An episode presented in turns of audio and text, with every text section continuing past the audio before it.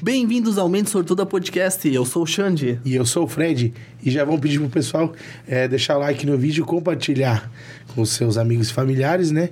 Pro YouTube entender que esse conteúdo é relevante e entregar cada vez para mais telespectadores, né, Xande? Sim, faz toda a diferença. Com certeza. E hoje o nosso convidado é o Ronan Ideger. Boa noite, Ronan. Boa noite. E a pergunta que não cala, né? Quem é o Ronan? Bom, o Ronan é um morador de Birama, né? Com 33 anos hoje. É, hoje eu sou padeiro e confeiteiro, né? E eu vim contar um pouco da minha história, a minha vida aí de, de vários rumos, né? Que a gente chama, na verdade, né? É, e, e, tomara que seja produtivo para nós aqui, né? Eu saber contar a minha história, na verdade, a minha ideia empreendedora que eu tenho hoje, né, que é o que eu estou trazendo aqui, né, que a gente tem a padaria lá, 50, 59 anos, né, então saber até onde eu cheguei e por que, que eu cheguei lá. Né, então, Sim, então a gente vai contar um pouco da minha história aí e os rumos que eu tive na minha vida e os aprendizados também, né? Então a gente está aí para para guiar a galera, na verdade, Sim, né? Com, certeza. Então, Não, Que- Pode? eu não pode? sei se quer começar ali pelo que, ah, pelo que eu já soube, ele já estudou na escola de Playboy ali do Almônia ali, como é que foi ele essa? Não, Então, é, o, o Amônia foi um dos criadores, né? Na verdade, assim, eu, eu até... Uma coisa que eu vejo muito, assim, que é uma coisa minha, um pensamento meu. Eu agradeço muito que o meu pai e minha mãe se esforçaram muito, assim, para me dar um ensinamento, sabe? Então, tipo assim, uma coisa que é, é gratificante para mim, sabe? Eu até falo para eles, cara, obrigado, sabe? Obrigado por ter é, sofrido, porque é um sofrimento, né? Com É certeza. caro, não é barato, Sim. sabe? Então, Compartilha da tua... qualquer qualquer estudo bem bem né forte eu vou dizer assim forte não mas É, uma boa base, né? é uma boa Sim, base sim. entende tipo eles sempre pensaram assim ah não vou dizer que o ensino público não é ruim claro que é forma muita gente boa também só que eles pensaram assim não a gente precisa ter um diferencial dar um diferencial né para mim para Sim. minha irmã também que tava lá Ah, também não, né? Tipo, eu falo brincando, mas, tipo, eu vejo, assim, todo mundo que estudou no Amônia, tipo, é, tipo, tem um, uma cabeça, assim, bem, ah, tipo, mais, parece mais, tipo, é mais estudado, entendeu? Mas Até- embasamento, talvez. Um embasamento, né? Ah, tipo... Eu sempre fui CDF, entendeu? E ainda assim, eu, tipo, tem os caras que, tipo, que são mais inteligentes, tipo, e nem eram os, os CDFs da, do Amônia, entendeu? Tu vê que lá era mais difícil passar de ano, né? Mas Sim, é porque também sim, tem que sim, ser sim. cobrado, né? Não, é. é, eu, tipo assim, o- cada, óbvio, centavo, né? cada centavo Tem que tava valer a sendo, pena. é, tava sendo suado ali, sabe? Então, tipo assim, meu, meu pai sempre falava pra mim e minha mãe. Isso é uma coisa que eu já vim, vem de casa, sabe? Ó, não é fácil, sabe? Não é fácil pagar ou, Uhum. né, criar e tal, e ter essa... Só que eles falavam assim, não, você pode tirar nota baixa e tal, ah, não foi bem, beleza, estuda um pouco mais, mas nunca roda de ano. Sim. Porque você tem que pensar assim, Vai doer, né? No bolso. é, pensa, pagar um ano pra você e você rodar. Então, tipo, cara, eu cheguei a pegar a segunda época e tal, meu, me enfiei nos uma livros. vez. Segunda época E que é, tipo... Segunda época é tipo a recuperação da recuperação, entendeu? É o segundo Vai lá em exame. fevereiro fazer a prova. Não é bem quase em fevereiro, Não, mas é eu quase... fui em fevereiro. Tu foi em fevereiro? Sim, uma semana antes de começar as aulas, marcaram.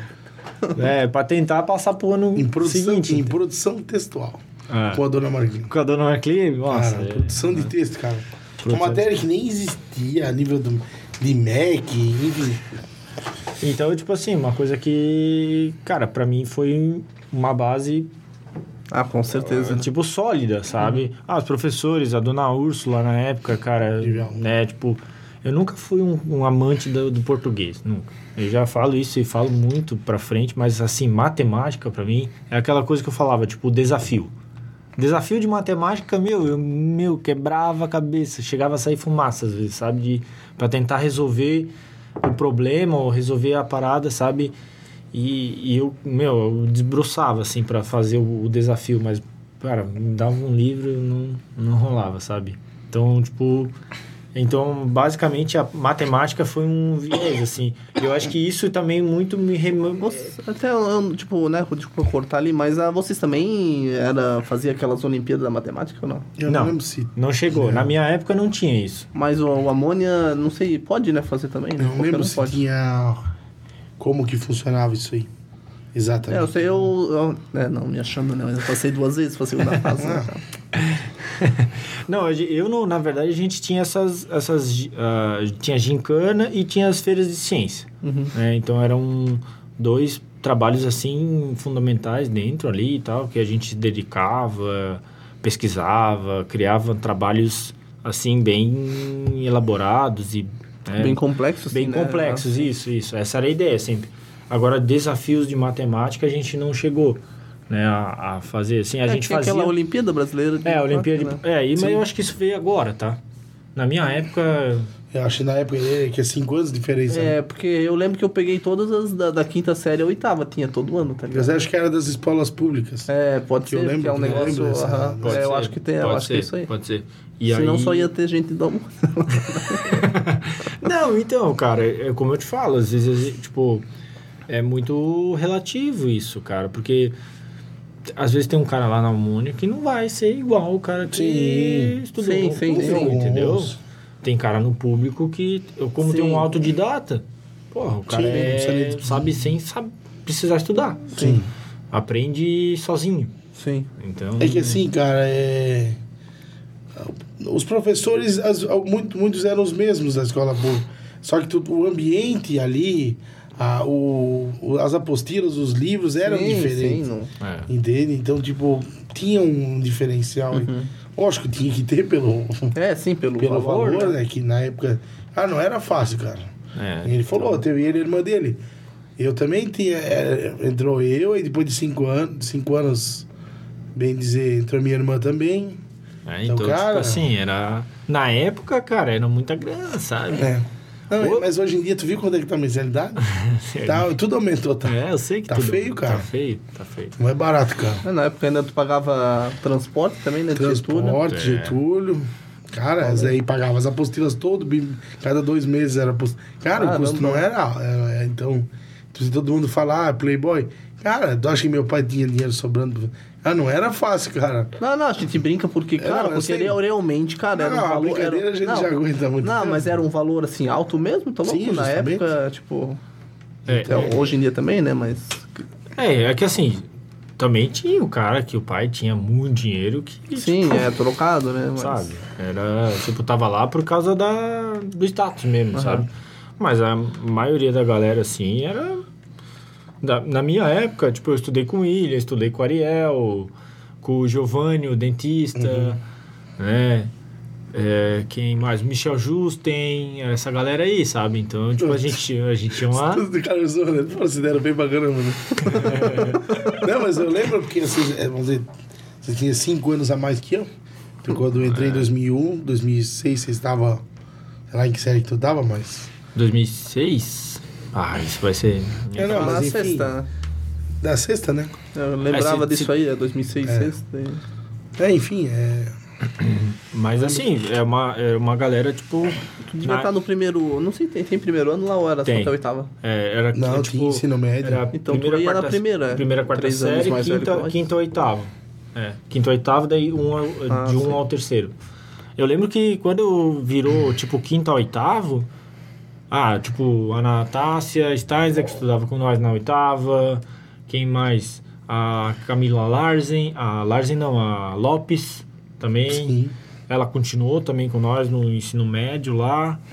Ah, eu ser botando. É, José Batê, lá o pai do, do, do ex-prefeito lá.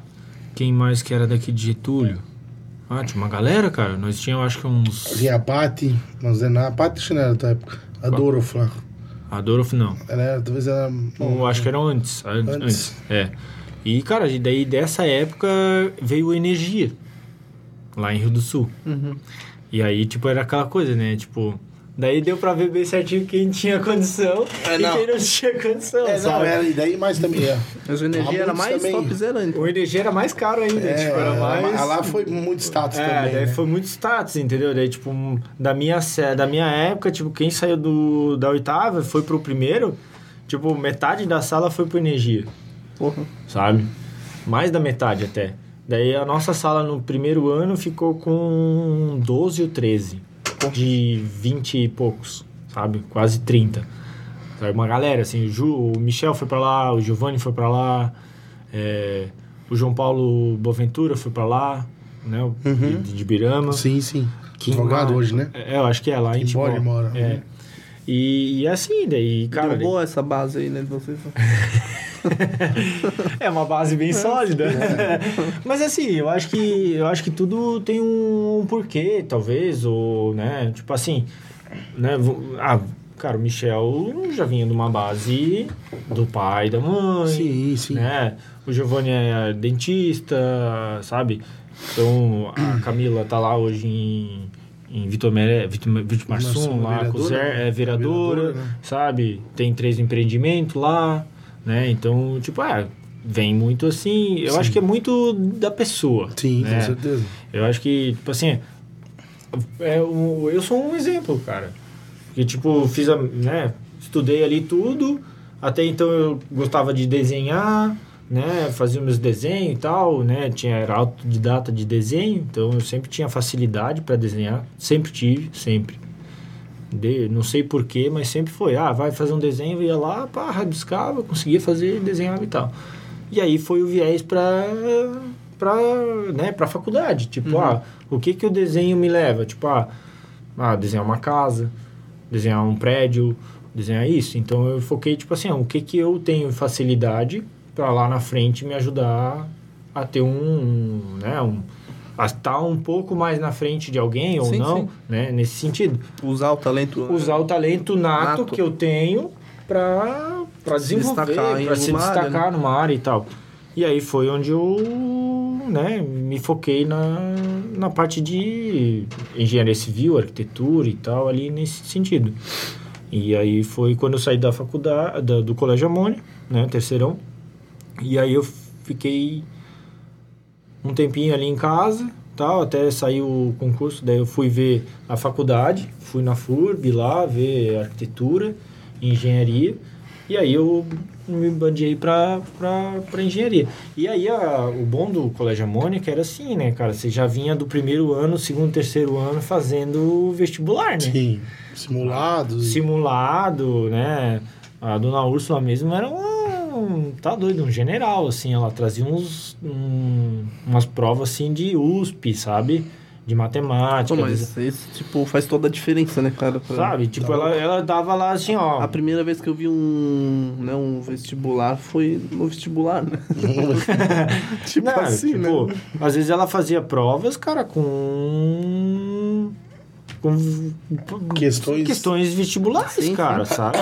E É. aí tu tinha que, mano, ah, uma pegadinha lá no meio, sabe? Interpretação, É. né? E te força É, realmente a tu ler, a- sabe? porque que as, que- essa questão de vestibular é aquele textão grandão que tu já cansa só de ler o textão, Sim. né? Daí, e, tipo, se tu já tá ali habituado com isso, tu consegue É. responder com mais... E aí ela sempre, e era sempre assim, cara.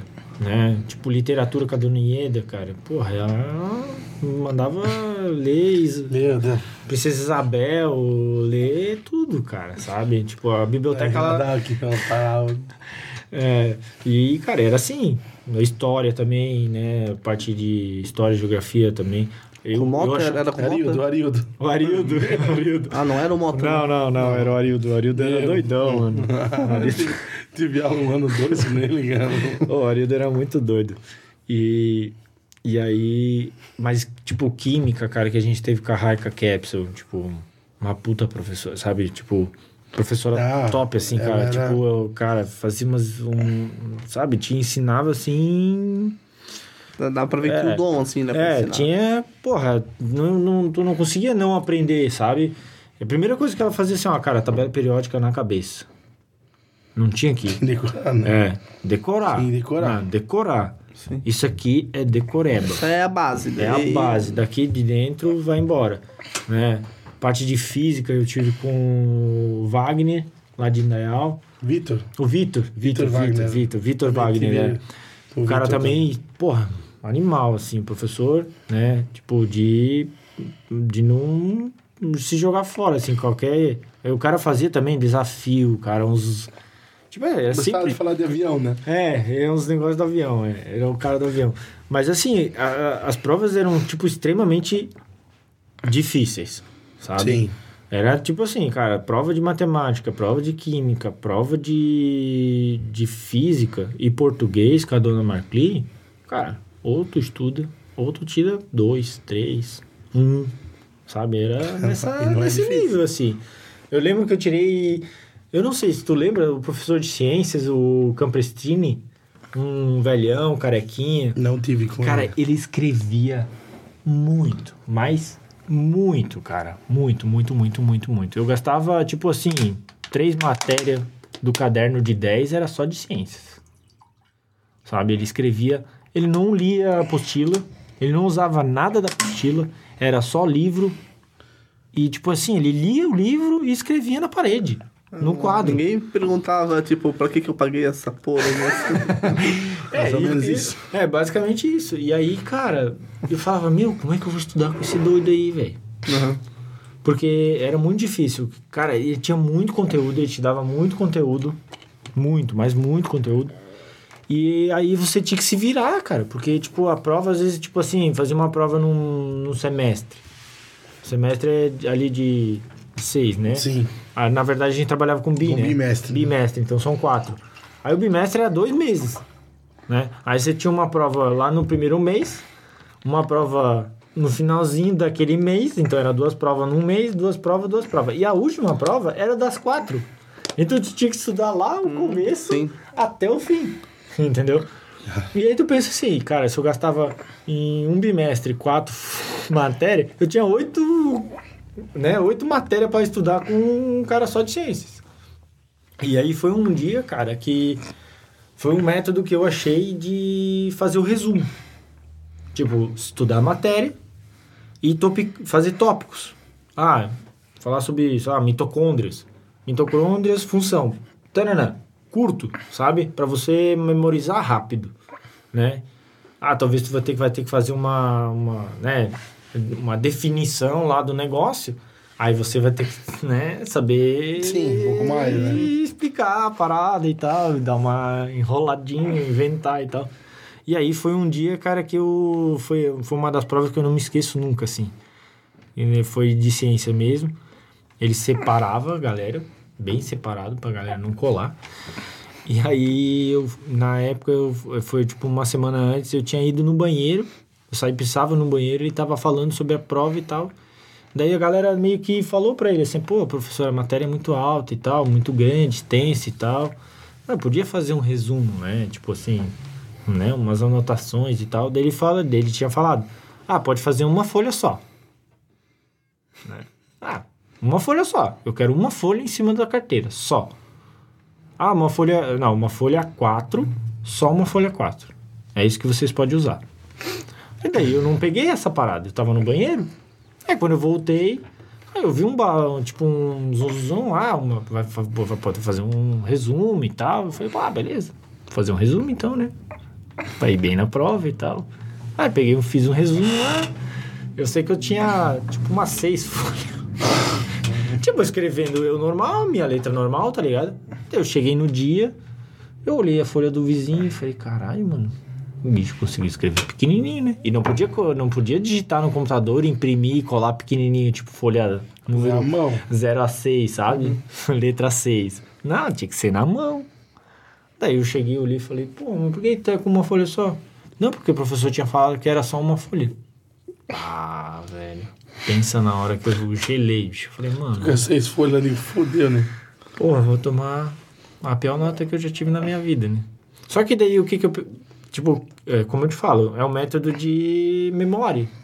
É, então eu comecei a. de- eu, eu, que eu fiz a punho o meu resumo. Então eu estudava matéria, fazia resumo, fazia uma matéria, fazia um resumo. Fui bem, pá, pá. Chega no dia, daí o professor chegou e falou: ah, cara, vou ter, vou ter que usar uma folha só. Daí eu olhei ali mais ou menos uma folha que tinha um assunto bem bom pra ter, e o resto eu descartei. Daí entreguei pra ele, ele levou pro, pra mesa e pá. E aí comecei a fazer a prova. Pá, tinha muita coisa que eu não sabia. E aí fui fazendo, fui fazendo. Eu lembro que eu fui, eu acho que o segundo, o penúltimo a entregar. Então eu saí da, eu não saí da sala porque tinha que ficar três, né? Então, tipo, entregou o terceiro, eu fui o segundo, daí entregou o último. E aí eu saí. Tipo, usei o tempo todo que eu precisava para fazer a prova. Porque eu sabia que eu ia poder, ou eu ia muito bem, ou eu ia muito mal. Eu falei, cara, ou eu né, vou arriscar a parada agora. Aí, beleza, fui. Eu falei, cara, fui bem, assim, né, analisando a prova assim. E aí, deu duas semanas e ele trouxe a prova. Daí ele, cara, muito louco, porque ele, ele entregava a prova da menor para a maior. Ele era sacana, assim, sabe? tipo, você tirava, uma, você tirava um zero, você era o primeiro a levantar, tá ligado? tipo, não, não tinha como Ocultar. tu não saber que tu tirou zero, entendeu? A galera toda sabia. já olhava. Assim. Aham, a galera toda, porque tipo assim, ah, né, é, tipo uma prova aleatória, uma entrega aleatória, beleza, às vezes tu não vai saber que o cara tirou um, Uhum. mas ele não. Ele chamava na mesa, velho, ele sentava na mesa assim, a prova, e tu já sabia que a primeira prova era a mais baixa que tinha. Eu falei, eu já tava, eu já tava com a mão assim, né? Preparado pra levantar. Aí o cara começou a chamar, foi chamando, foi chamando, foi chamando, foi chamando, foi chamando. Falei, não, não pode ser. Isso é velho. meu. Não, É, né, esqueci a minha prova, eu nem corrigiu, né? Nem corrigiu, vai me falar mais Ele fora. começou da crescente essa vez. Ele começou a dar crescente. E, cara, foi, foi, foi. Cara, eu fui o quarta nota mais alta. porra. A nota mais alta tirou 6.5. Só pra tu ter uma ideia da... Do, do- Dificuldade, né, da né? dificuldade que era a prova, entende? Tipo, da dificuldade que o cara trazia pra, pra gente, sabe? Porque, tipo, ele... Cara, ele era meio que, sim, um professor de faculdade quase, sabe? O cara destroçava nós, sabe? Não tinha, cara, não parava de escrever. Não parava, não parava, não parava, Tá não louco. parava, não parava, não parava. Era isso. E aí, tipo, naquele dia eu falei, cara, esse é o meu método de estudar. É dessa forma que eu vou estudar. E dali pra frente eu só estudava assim. Matemática, ficava fazendo, fazendo três, quatro vezes a mesma conta. Pitágoras, Bhaskara, essas coisas assim. Né? É. Triângulo, triângulo retângulo lá, essas coisas assim. Seno, cateto. Essas coisas eu ia fazendo, sabe?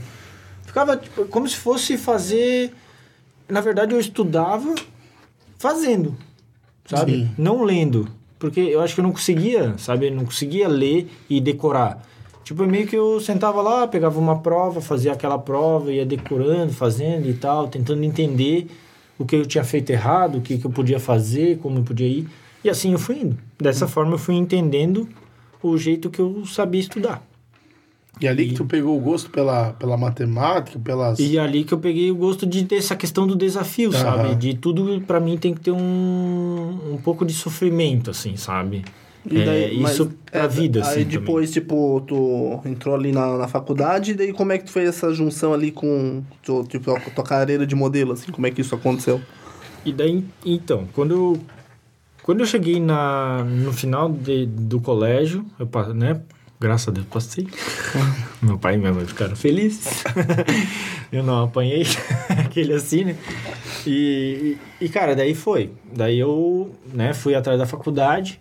E daí eu fiz o técnico em edificações no Senai, né? Que foi a minha primeira escola fora da, da- do colégio normal, né?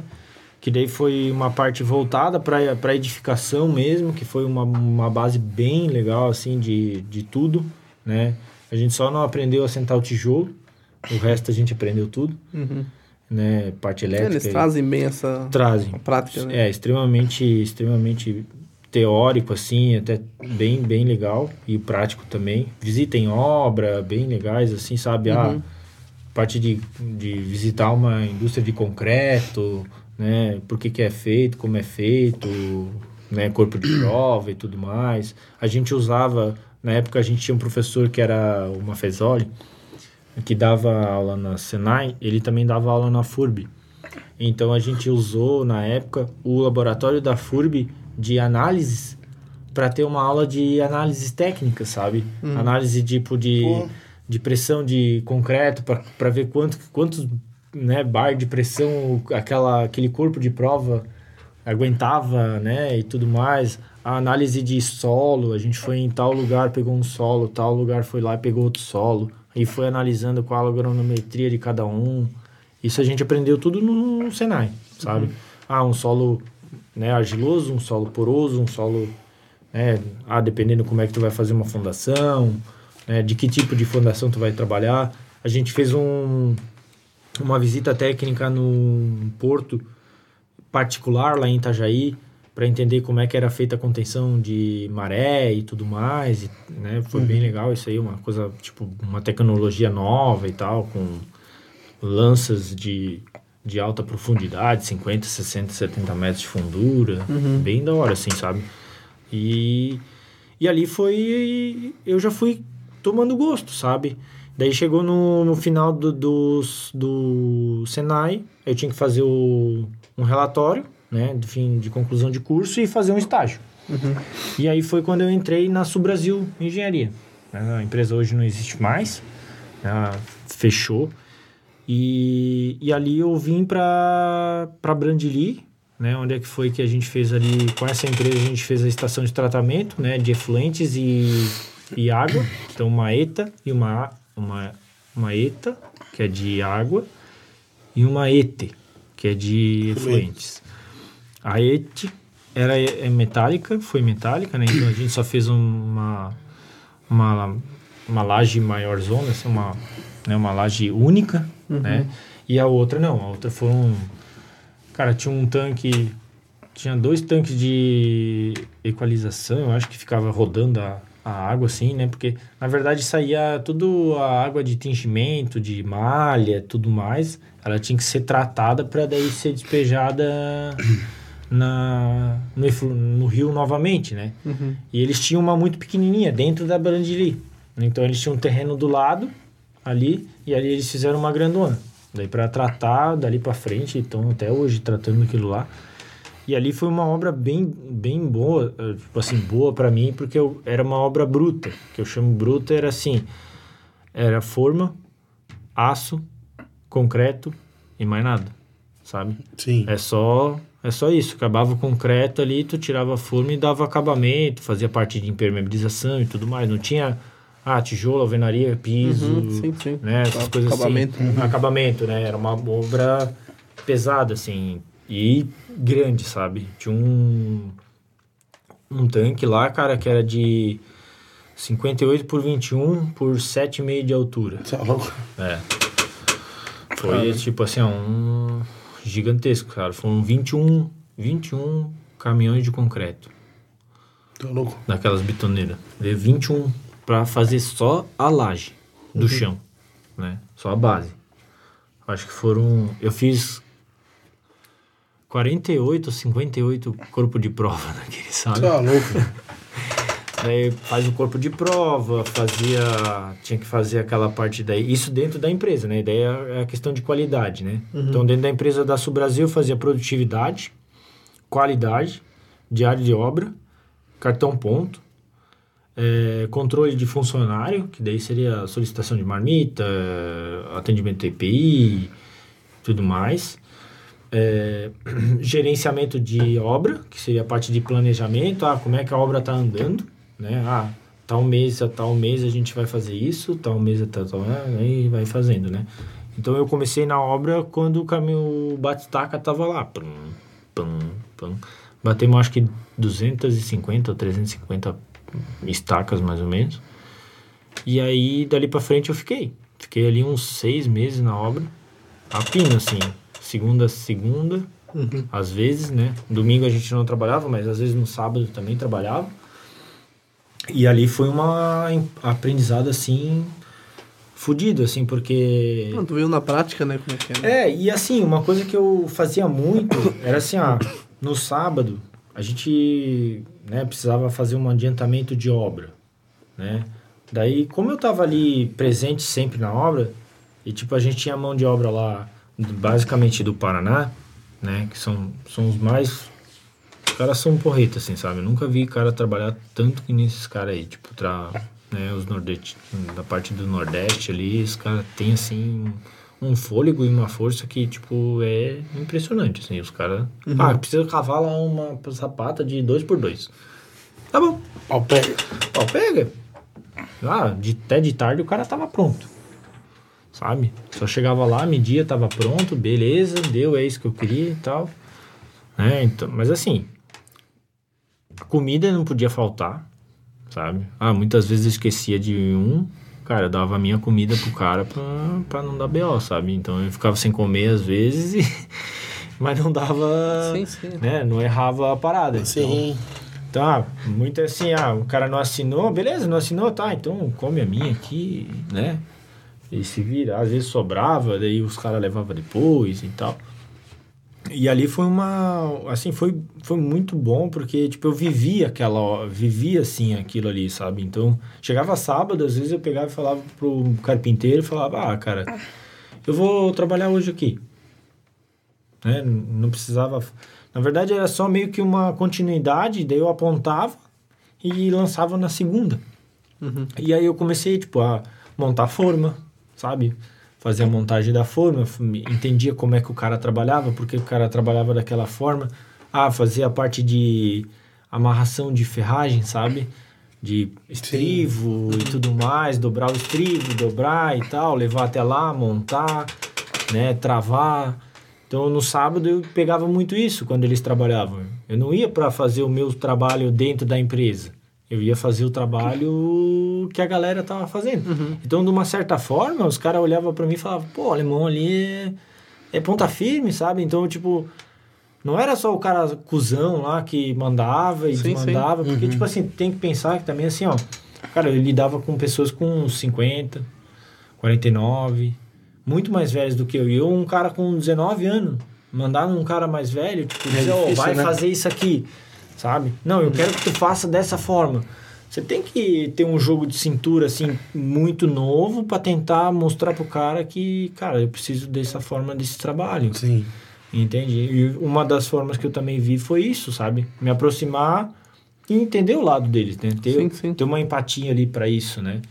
E aí foi quando eu comecei a fazer. Daí os caras começaram a olhar e falar, cara, mano, o alemão... É, o conquistar, né, o respeito do, deles, né, no caso. Isso, é, conquistava o respeito deles. Às vezes, cara, às vezes nem o patrão deles conseguia conquistar os caras pra trabalhar no sábado. Sim. Daí eu chegava lá e falava, pô, galera, então, sábado a gente precisava fazer um negócio ali, dar uma adiantada na obra e tal. Pô, quem podia vir, né, e tal. Ah, uns 10, 12 eu sempre conseguia, sabe? A gente sempre conseguia. Mas tinha uns caras que não queria. Então, beleza, tu não quer, beleza. Sim. Só que daí tu tem que também falar com o patrão pra pagar aquela hora, sabe? A empresa liberava, mas daí às vezes o patrão não liberava, sabe? Daí o patrão comia o dinheiro, e daí não, sabe? Então, tinha todos uns, né? A, a- né? a parte de, de construção civil, assim, ela é bem Ah, não, é complexo. bem Sim. complexo, sabe? Assim, então foi foi uma um aprendizado assim animal assim, né? E aí foi quando eu a, a, a minha chefe, que era de Blumenau, vinha na obra e analisava, sabe? E falava, pô, o cara tá, né, certinho e tal, sempre tem a obra em mãos. Na verdade, eu falava mais com a minha chefe do que o meu próprio engenheiro, Uhum. né? O primeiro engenheiro que entrou na, na obra, tipo, ah, o cara chegou sábado de tarde de, de calça, sapatinho lá, camisetinha, um todinho na mão, uma coxinha e tal. Eu olhei pro mestre e falei, nossa, tamo fodido. tipo assim, pô, um cara era um carioca e tal, mas não tinha, né, sabe? Então, tipo Muito assim... nem interesse em. Sim, sim. Ele tinha interesse, mas tipo, era, o cara era devagar, entendeu? Daí, tipo, não fechou. Entendeu? E daí, tipo, eu mandava pra ele os negócios, daí ele não mandava pra frente. É. Daí a pessoa me ligava e falava, pô, cadê os negócios? Não, tá com, o- com, Engenheiro. o engenheiro. e daí, beleza, daí o engenheiro ia lá procurar na bagunça dele. Daí, cara, deu tipo três semanas, engenheiro. Vazou. Daí veio o outro. E daí, beleza, esse cara ali já era mais, né? Um cara mais Pra frente. mais mais para frente, um cara com mais tempo de casa lá dentro. Então esse cara também eu aprendi muito, sabe? E ele também me mostrou muito, sabe? Ele falou assim: "Ah, Ronan, eu vou te deixar mais livre para isso e tal". E aí foi que eu toquei a obra quase basicamente sozinho, eu, e o- eu, e o eu e o mestre de obra. Uhum. A mestre de obra não fazia nenhum tipo de levantamento também. Isso era bem complicado, assim, sabe? Ah, o diário de obra ele não fazia, daí eu tinha que ir lá fazer. Né? Escrever tudo que estava acontecendo no dia. Sim. Ah, no outro dia a mesma coisa, tudo que estava acontecendo no dia. E assim foi indo. Daí fui, daí a empresa viu que eu tinha né, vontade. E isso é uma coisa que eu vejo muito, assim, qualquer empresa que eu tava, né, até depois mais para frente, vocês vão, vão perceber isso. Toda empresa que eu entrei, ou eu evoluí, né, para cima, Isso é importante. né? É, eu, eu vejo muito isso. Tipo, nessa empresa eu entrei, fiz muito bem o meu trabalho e evoluí, certo? Aí, aí fui pra Blumenau, daí eu tive que sair de casa. Daí, né, arrumar minha casa, né, arrumar um apartamento e tal. E aí eu fui morar com um brother meu que eu já estudava no Senai. Então, tipo, a gente já tinha uma... Não fui morar com algum... alguém Um Mas tu link, foi morar pelo, para estudar ou o que daí? Daí eu fui morar porque eu tinha que trabalhar em Blumenau. Só que daí o que, que aconteceu? Foi muito, foi muito rápido isso. Tipo, eu tava acabando o Senai, eu fiz o vestibular, passei e subi de cargo. Então, tipo, foi três coisas. Tipo, eu me formei, passei no vestibular e subi de cargo na empresa. Simultaneamente, sabe? Janeiro eu já tava lá em, em, em Blumenau, morando e trabalhando e já iniciando a faculdade em final de... início de, de fevereiro. E daí eu comecei a faculdade de engenharia civil. Então, tipo, era muito raro na minha sala três pessoas trabalhavam na área e estudavam engenharia. O resto era tudo piazada O nova. resto era Uber. Ah, é Brandina, né? Né? É, mas geralmente era o que saía do ensino médio e ia lá fazer o engenharia. ou que... É verdade, nem tinha Uber na época ainda. Né? Mas era dessa forma, então eu, eu peguei, a gente pegou uma, uma classe, basicamente, Sim. eu peguei uma classe na, né? Daí eu vinha de uma, eu já tinha mais, eu já tinha 20 anos, né? Então a outra galera tinha 18, né? Eu já tinha obra, eu já, às vezes eu ia de, de sapatão, calça de trabalho, camiseta da, da empresa, entende? Então, tipo, a pessoa olhava pra mim assim, Porra. o cara do primeiro semestre... Descolado. pegar", sabe? Então foi assim, cara. E, e aí, quando eu entrei lá dentro da empresa, eu cheguei num, num dinossauro, tá? Tipo, literalmente. Tipo, era muito precário a alimentação, da forma que era feita e tudo mais. E aí, aí eu vou falando, né? De desafio. Daí eu comecei a analisar todo o sistema. Daí pensa assim, ele fazia o quê? O levantamento de produção era feito num papel, como se fosse feito um relatório. Ah, o Fred era o carpinteiro e o, Xande. o Xande era o, o ajudante carpinteiro, certo? Ah, o Fred e o Xande, nesse dia 1, fizeram, sei lá, 20 metros de forma. De, de, né, de forma. Total precário, né? No outro dia, o o Fred e o Xande de novo fizeram 25. né? Ele anotava tudo no, no- na mão. Esse papel saía da obra pelo engenheiro, chegava lá na empresa e eu tinha que pegar o papel daquela obra e começar a digitar isso no, gerar um. gerar um- uma planilha dentro do Excel para daí gerar um, um coeficiente de trabalho, basicamente. Tipo, ah, quanto tempo vocês dois levaram para fazer aquelas 25 metros quadrados de forma, né? Para fazer, sei lá, parede, fazer pilar, fazer viga e tudo mais. Então ia lá media Aí ali, Contava. jogando, jogando ali, tu conseguia ver se estava dentro ou fora do... do coeficiente. Só que isso demorava, tipo, muito. E eu não tinha só a obra de vocês. Eu tinha uma obra em Jaraguá, eu tinha uma obra em Blumenau, eu tinha uma obra em não sei aonde. Eram basicamente 20, 30 obras por mês. Daí eu falei, não, né? Não posso fazer isso. Daí entrou a faculdade. Eu tinha aula de Excel, de informática. Aí eu falei, não, tem que ter uma solução. Vamos resolver a solução. Grudei no, tele, no, no professor de informática. Falei para o professor, quando o senhor sair, eu precisava conversar com o senhor, ou vamos ali tomar um café ali na cantina e tal. Não, tranquilo, o que, que seria? Não, é um negócio que eu tenho ali da minha empresa e tal, eu queria só tirar uma dúvida com o senhor. Não, tranquilo. Aí fui lá, me apresentei e tal, falei que tava assim. Daí eu falei, ó, cara, o negócio é o seguinte, eu precisava criar uma planilha no Excel para melhorar o meu serviço.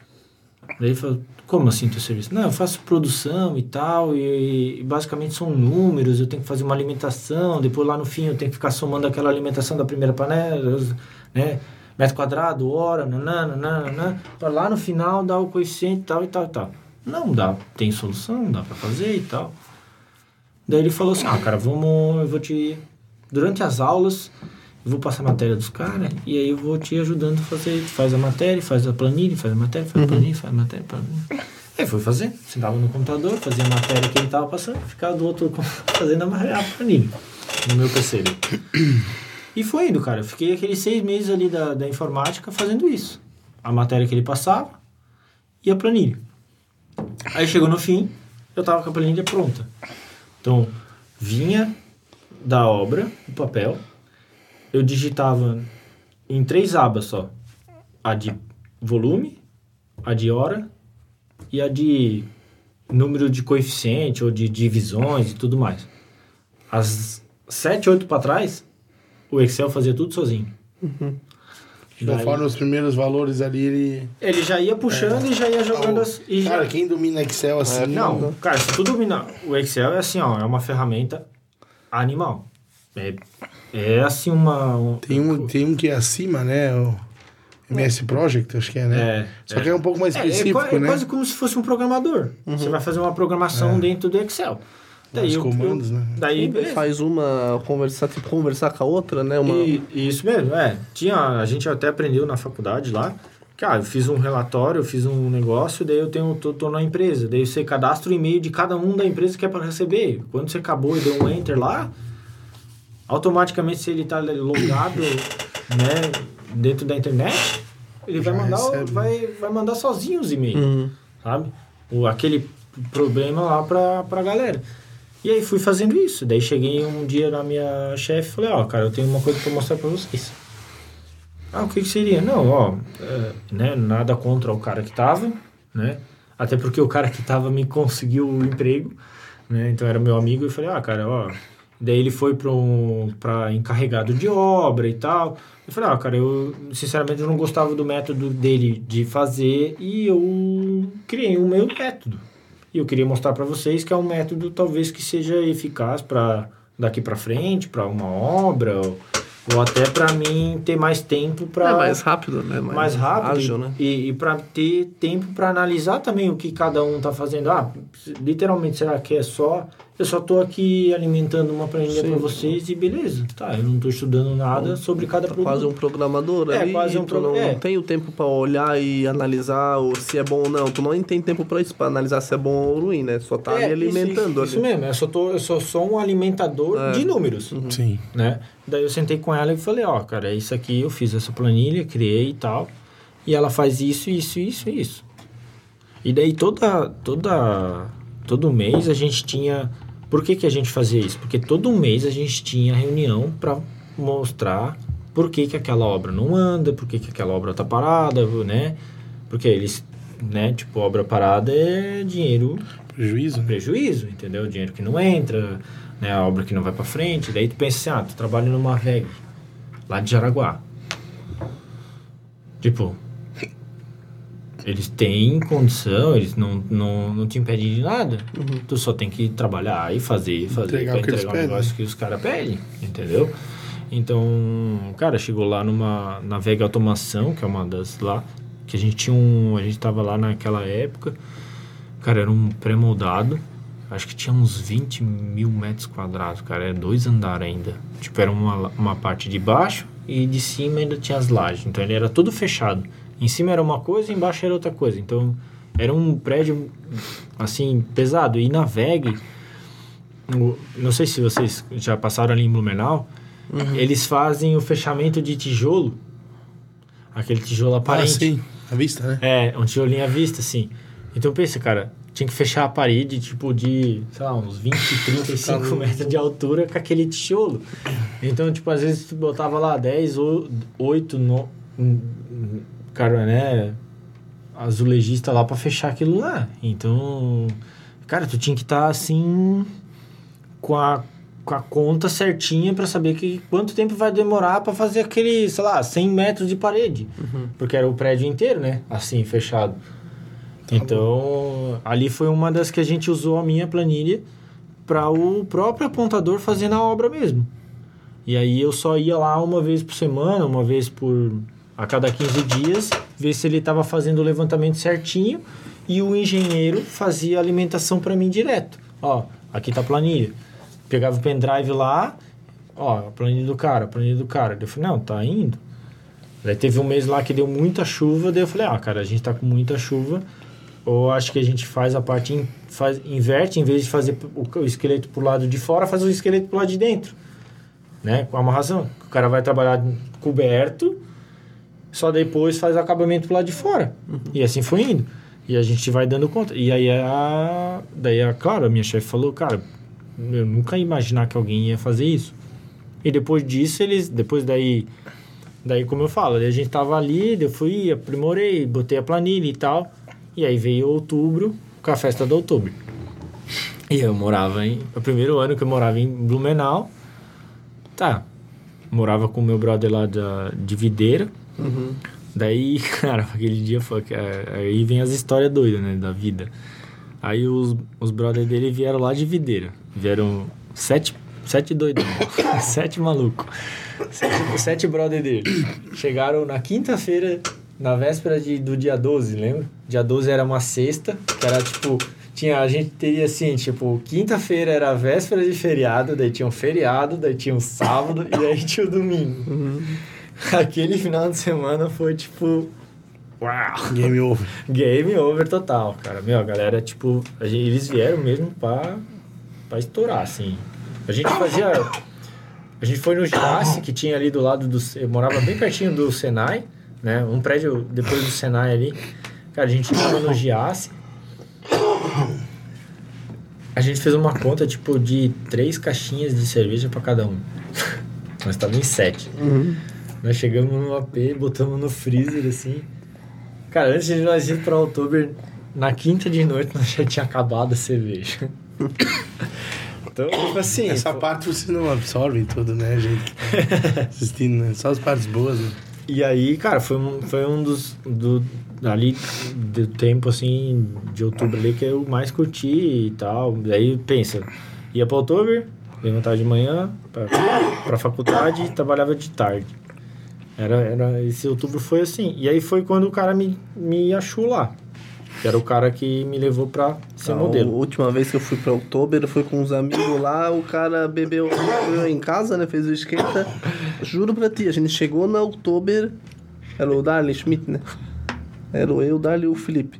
A gente chegou lá, chegamos lá, o Darley tava louco, vomitou, ficou em coma alcoólico, a gente levou ele pra casa, meu, um core pra achar táxi, levando um cara desmaiado quase ali no... Meu Deus. Não, mas também ele... Que festa, né? Não, daí a gente deixou ele em casa e voltamos, né? ah, a gente, a gente veio pra isso, né? Não É verdade, não pra cuidar do amigo, É, né? sim. Não, mas a gente era controlado, a gente bebia, né? É, então, mas não era assim uma Eu coisa vi, eu vi que tipo, vocês eram bem controlados. E aí foi quando o cara me. Cara, ali na.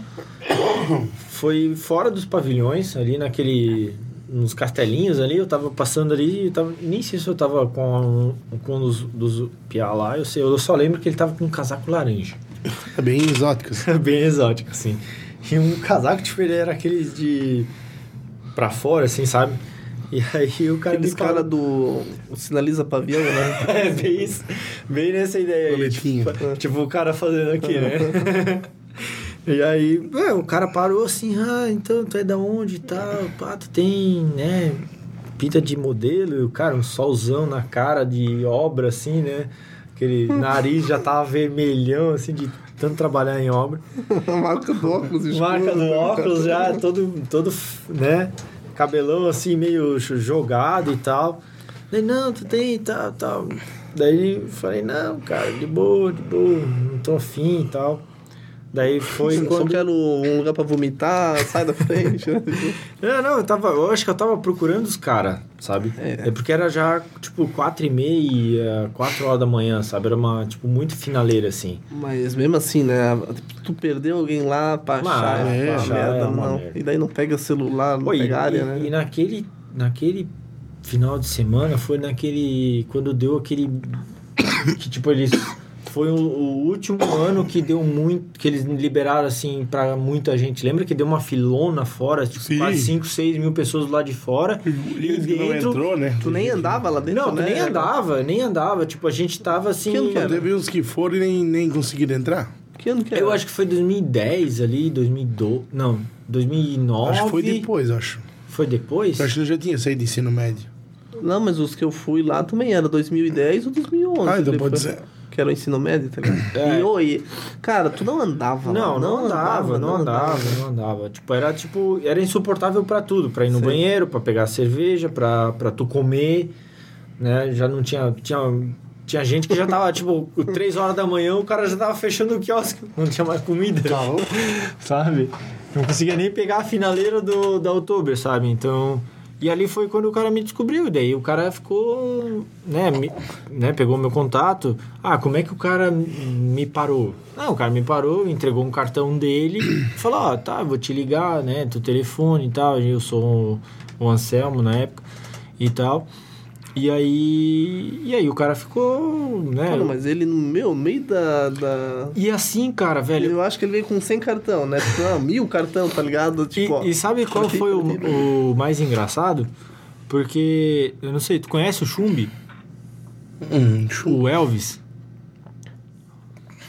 Cara, estudava no. Ele era do Amônia também, ele é de Ibirama. O mesmo cara que me descobriu, descobriu ele também. Uhum. Então, tipo assim, um voto de confiança que eu dei nele foi isso. Pô, Mas o ele cara, já era daí o cara era modelo, o Elvis era modelo. Aham. Ele tá hoje ele é casado com a Júlia Baruffi, com a filha da Lacila. Ah, eu acho que eu sei. da LG, um alemãozão. Sim, acho que tá, eu o sei. cabelezinho pe- Sim. pro lado, bem, bem- não é bem parecido comigo, mas Não, não, eu acho que eu tô ligado. tá ligado quem é? E aí esse cara, o mesmo cara que me descobriu, descobriu ele. E aí eu fui investigando e tal, fui vendo no Google lá, né, fazendo as investigações. E aí beleza, daí eu vi que o cara era certo e tal. Daí eu daí por in- coincidência eu soube que ele também tinha visto ele, né? Tinha descoberto ele e tal. Daí eu perguntei, ô, cara, é, é, é ponta firme lá o negócio? Vale a pena e tal? Ele falou, olha, cara, eu tô aqui, quem me trouxe foi ele e tal. Mas depois eu andei com as minhas pernas sozinho, entendeu? Daqui em São Paulo eu tô sozinho, eu tô numa agência, né, e tal, e isso assim. E aí eu fiquei ali mais ou menos um ano nesse vai ou não vai, decide ou não decide, Matutando. matutando se eu ia ou não. E aí foi quando eu fiquei um ano na faculdade, né, aprendendo álgebra, integral, Já nem fala disso. aí. integra, desintegra, integra, desintegra, basicamente isso. Né? Então, daí fiquei nesse um tempo, daí fiquei na, fiquei na faculdade ali, na FURB, e foi quando eu decidi, não, vou, Vamos embora. vou me jogar, vou ver o que, que é isso. Já tava né? que ano já? Um ano depois? né? É, basicamente eu acho que foi 2010, eu acho que eu saí. Tava no segundo ano da facu. Não, tava, é, tava no segundo semestre, isso mesmo. Ah, então no primeiro ainda. É, eu tava no primeiro ano. Eu, fiquei- eu fiz só um ano, eu fiz dois semestres. O primeiro e o segundo. Daí eu vazei fora. E aí. E aí eu fui pra São Paulo. Daí, em 2000. Eu acho que era isso, né? 2008, 2009 eu fiz o, Se, o Senai. Em 2010 eu fiquei em Blumenau. Daí, em 2011 eu fui pra. pra São Paulo. para São Paulo. Daí cheguei em São Paulo. Daí primeiro eu fui fazer aquele em 2010 aí eu fui fiz a viagem, fui às agências para ele me mostrar para as agências e tal. E aí a gente vai com aquele ônibus lá e tal, como todo mundo já fez, né? Muitos já foram. Daí lá dentro, quando a gente chegou lá, a gente faz a seleção lá, ele faz uma seleção, uma divisão, né? De ah, quem é tal lugar, quem é tal lugar, né? Ah, você, né, você que é um pouco mais quadril mais largo, o cara mais forte, um cara mais velho, né? O, no busão, assim, ó, cara, tinha desde o cara com 40 até o cara com 17, tá Ah, é? ligado? É bem mesclado, mas era só homem, entendeu? Era um busão de homem, Uhum. sabe? Ah, não, não ia mulher? Não, não ia. Mulher é mulher, homem é homem. Uhum. Porque pensa assim, cara. Né? Não é o pouco- foco, né? Não, não é o foco tu ir lá levar o meio o ônibus de baixo de mulher e o ônibus de cima de homem. E bota tudo no mesmo apartamento, no mesmo hotel. Não vai rolar. Ah, não vai rolar, entendeu? É só bagunça o que vai dar. Imagina o que, que ia rolar. O foco vai mudar, né? É, o foco vai mudar. Não é? Daí beleza, foi aquela catrefada de homem lá pra São Paulo. Daí chegamos lá, cara, beleza, lá na Augusta, paramos lá. O Hotel Pan-Americano é o nome do hotel, lembra? Tá, acho que tá até hoje lá ainda. E aí, cara, daí ele fez a seleção, organizou todo mundo e falou, ó, tal amanhã, tal hora, tal pessoa vai sair tal hora, né? E aí vão. Aí fomos. Entramos na van, fomos lá pra uma agência. Aí chegando na agência, entrou os quatro, os 14 caras da, da van. Aí, beleza, foi, todo mundo. Aí, aí ficou tipo assim: a agência. Normalmente, as agências elas são mesas dessa forma aqui. Você sentado no lado de lá, eu sentado no lado de cá, e assim, assim. Daí ficamos 14 assim em fila. Daí o cara da agência ficou olhando assim, né? Ah, esse ali, esse ali, esse ali, esse ali, esse ali. Ficou quatro. E eu tava entre os quatro. Daí eu falei, pô, cara, primeira agência entre os quatro. É fácil. tá fácil. Não, não é que tá fácil, tô daí, né? Tô voando já. Não, eu falei, opa, então Eu falei. alguma coisa tem aqui. Ele né? falou, é, eu quero pelo menos começar com dois mil de salário, tá? Daí a gente conversa. Daí foi, cara. Daí fiquei ali naquela agência, aquela agência lá, ela queria me contratar, né? Ou né, vender o meu serviço.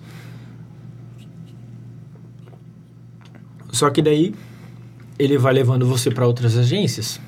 E aí vai da questão da agência vai pagar para o cara, entendeu? Uhum. Só que daí, tipo assim, uma coisa que eu falei pra ele, ó, cara, eu tô pagando pra ti me trazer aqui, mas talvez eu vou escolher qual agência que eu quero. Uhum. Ah, não, porque talvez tu vai ganhar um pouquinho a mais naquela lá, ou um pouquinho menos naquela aqui, entendeu? Sim. Então eu vou escolher. E aí foi quando eu escolhi a Mega, né, a Mega Model, foi onde eu fiquei ali meus dois anos e meio com eles, né. Então, ah, Ronan, não trocou? Não, não troquei. Poderia ter trocado? Sim, poderia ter trocado, né. Porque é muito assim, às vezes tu pensa assim, ah, é, ah, não, deu seis meses, eu não fiz nada aqui e vou pra outra.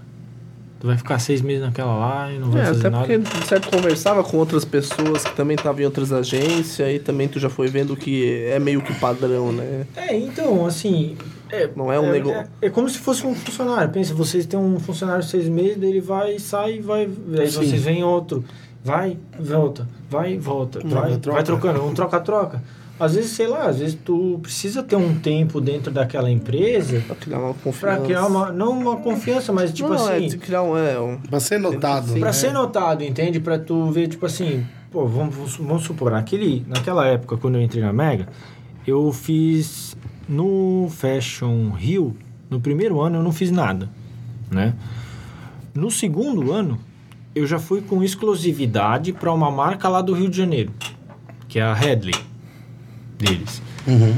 E aí, quando eles me chamaram, tipo, eu fui pro Rio, eu saí de São Paulo, no, eu lembro que eu saí de São Paulo um dia antes. Eu cheguei no Rio, eles me botaram no hotel, eu fiquei no hotel lá um dia sem fazer nada. O hotel era, tipo, ah, podia fazer o que eu quiser lá no hotel. Tipo, um hotel bom tal, né? Tomei café da manhã, fui na piscina, Fiquei lá. 5 horas da tarde o cara. A van passava lá pra me buscar. Daí veio, veio a van. Daí entrei lá e pensei, ah, vai ser, uma, vai ser uma van com os modelos, né? Não, a van só minha. tipo, sentei lá na van, fui. Aí fui lá pro Jardim Botânico, lá de São do Rio de Janeiro. Aí beleza, cheguei lá, tava sendo feito a, a montagem do desfile Uhum. né? E eles precisavam montar uma peça única no meu corpo.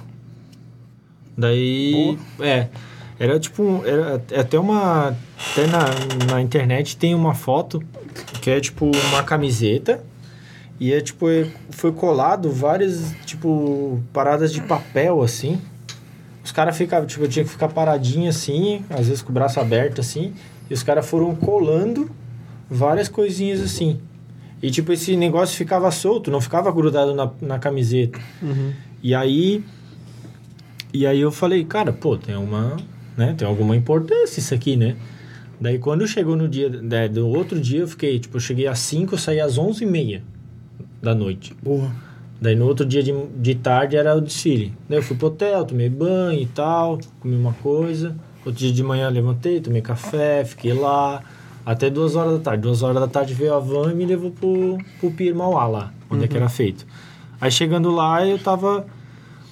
Eu tava na. No, lá no, no casting não, mas no, no lugar do desfile.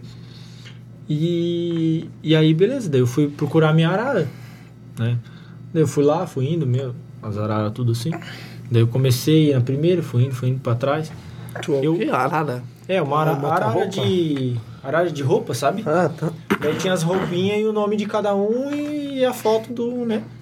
Daí eu fui, eu era o último homem, certo? Daí, tem daí tudo tem a questão assim, ah, o abrir o desfile e o fechar o desfile, entendeu? Isso mais importante, mano. É, isso aí. Então, tipo assim, abriu o desfile a Carol Trentin e fechou o desfile a Isabeli. Ou não era Isabeli? Pelo nome é bonita. Eu não lembro, eu não lembro qual é, mas a Carol Trentini eu sei que abriu porque era a loirinha. Então assim, ó, o desfile foi dado a, a abertura, ela abriu, entrou na passarela, fez a volta, saiu, entrou lá dentro no backstage, trocou de roupa e foi na minha frente. Entrou na fila na minha frente. Eu falei, caralho, mano. A mulher que abriu entrou na minha frente. Então ela vai entrar de novo. Depois que ela entrar, eu vou entrar. Isso é, isso é bom ou ruim? Era muito bom, porque, tipo assim, pra mim.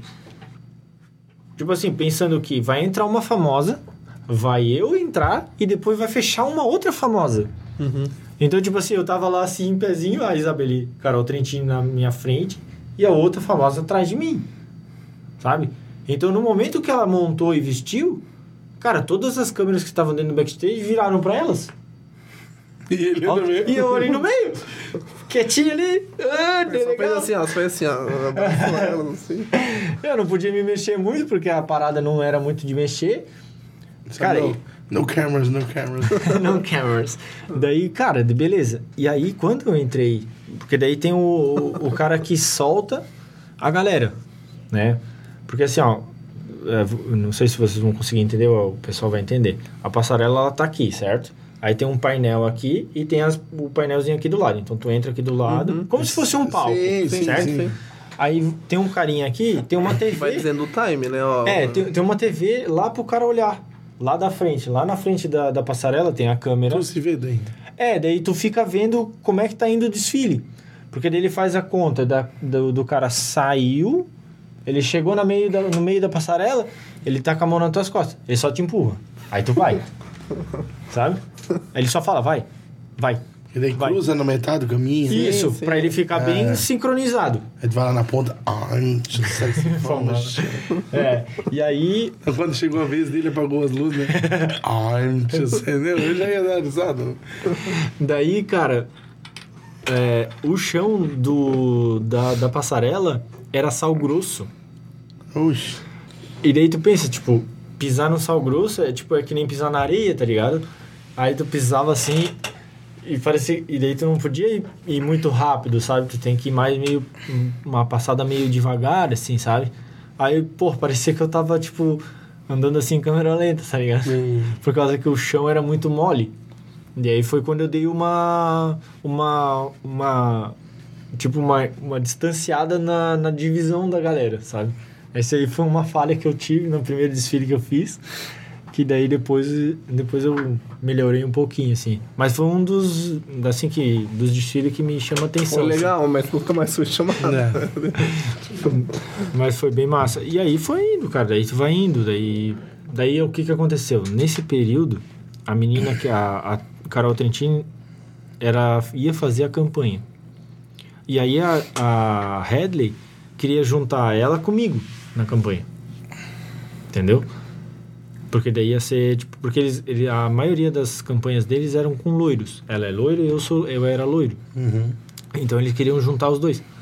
Só que ela não queria por causa que a, ela queria fazer com o namorado, que era também modelo. Hum, Daí o que que aconteceu? A, a, a empresa não quis e pegou um modelo famoso, um homem, pra juntar com uma mulher, né? A outra ali é É, totalmente. aliás, é, na, mesma, na mesma temática, loiro, né?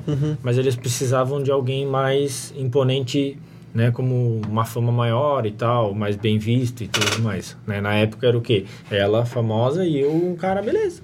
Um cara novo.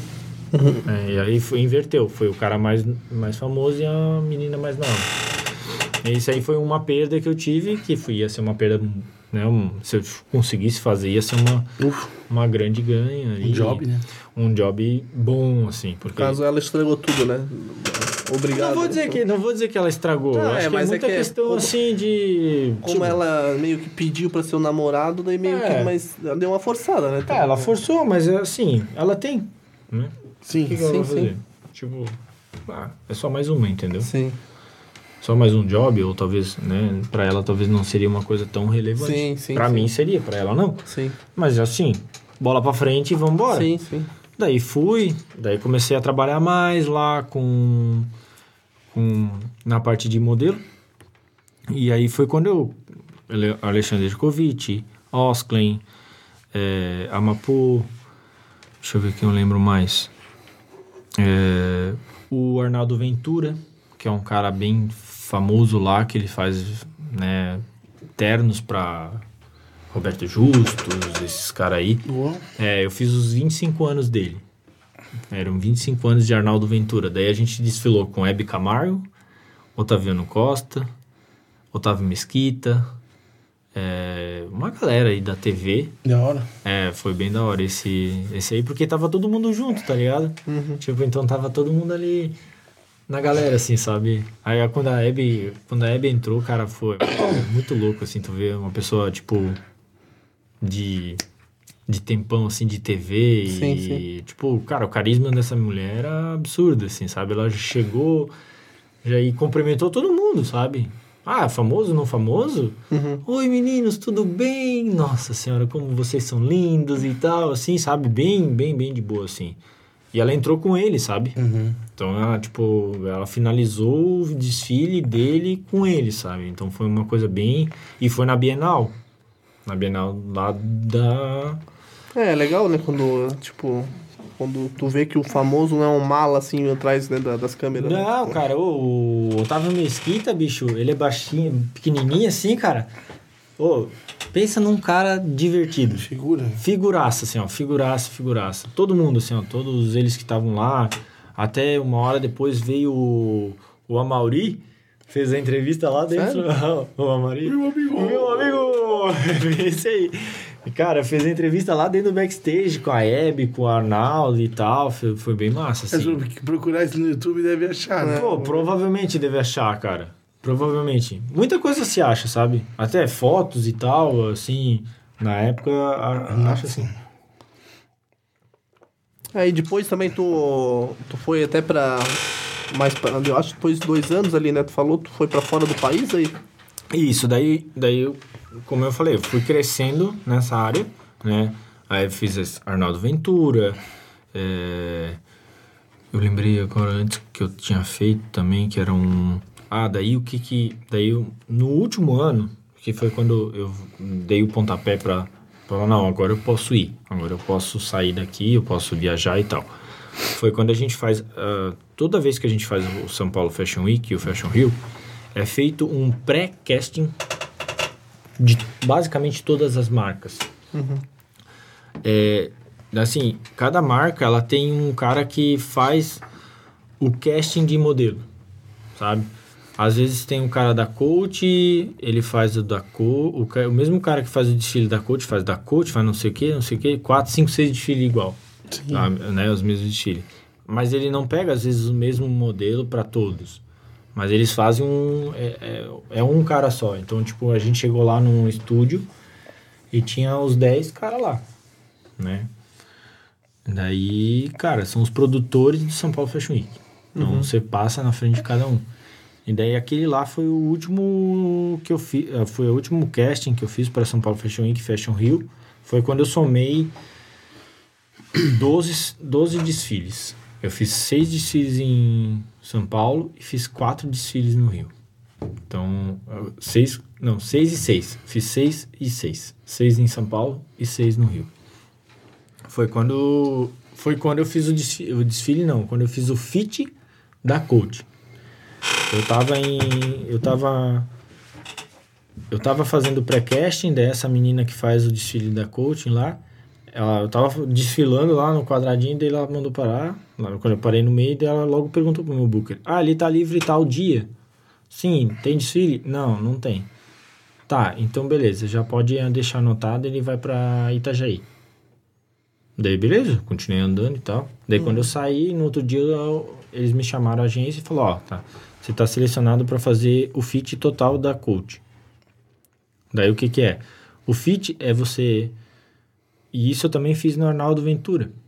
Quando você vai na fábrica e a estilista monta o desfile em cima do seu corpo. Tipo, é, chama um masculino e chama um feminino, né? Aí eu vim de... Aí foi na época... O fit foi feito quando estava acontecendo o Rio, os, os desfiles. Então eu saí de São Paulo, fui até no Rio, cheguei tipo início de semana, terça ou quarta, no Rio. Fiz o primeiro desfile na terça ou quarta, foi. Eu sei que eu cheguei e já logo fui fazer o desfile. Saí do desfile, fui pro hotel, peguei a mala, vim a Itajaí de avião. Corre, hein? É, daí pensa, ponte aérea.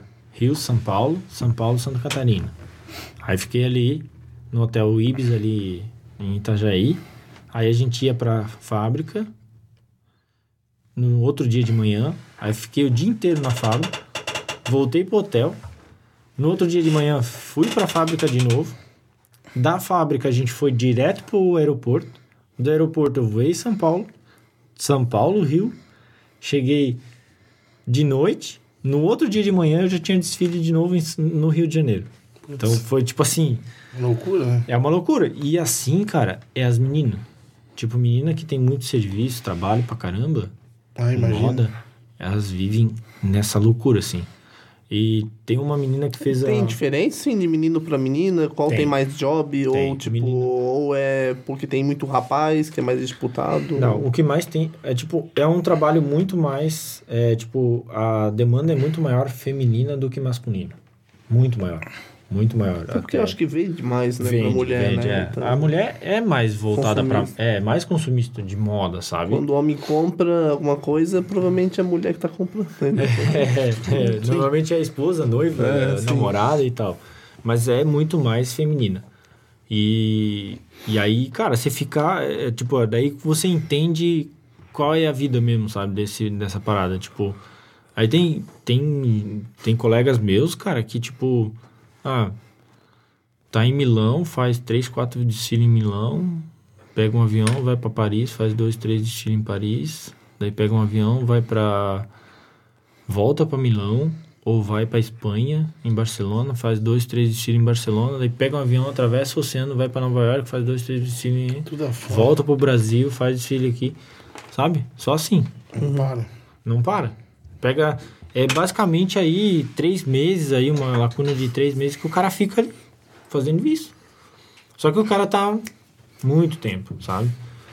Então, e é tipo assim, tem meninas assim que, tipo, na época quando eu fiz a revista da Meg, que era uma, uma revista de moda bem famosa e conceituada no Brasil, no mundo, e em Paris e tal, eu a gente fez uma a gente era quatro meninos e quatro meninas dentro daquelas quatro meninas tem a a gente fez a foto com a Laís Ribeiro que hoje é uma menina da Victoria's Secrets Porra.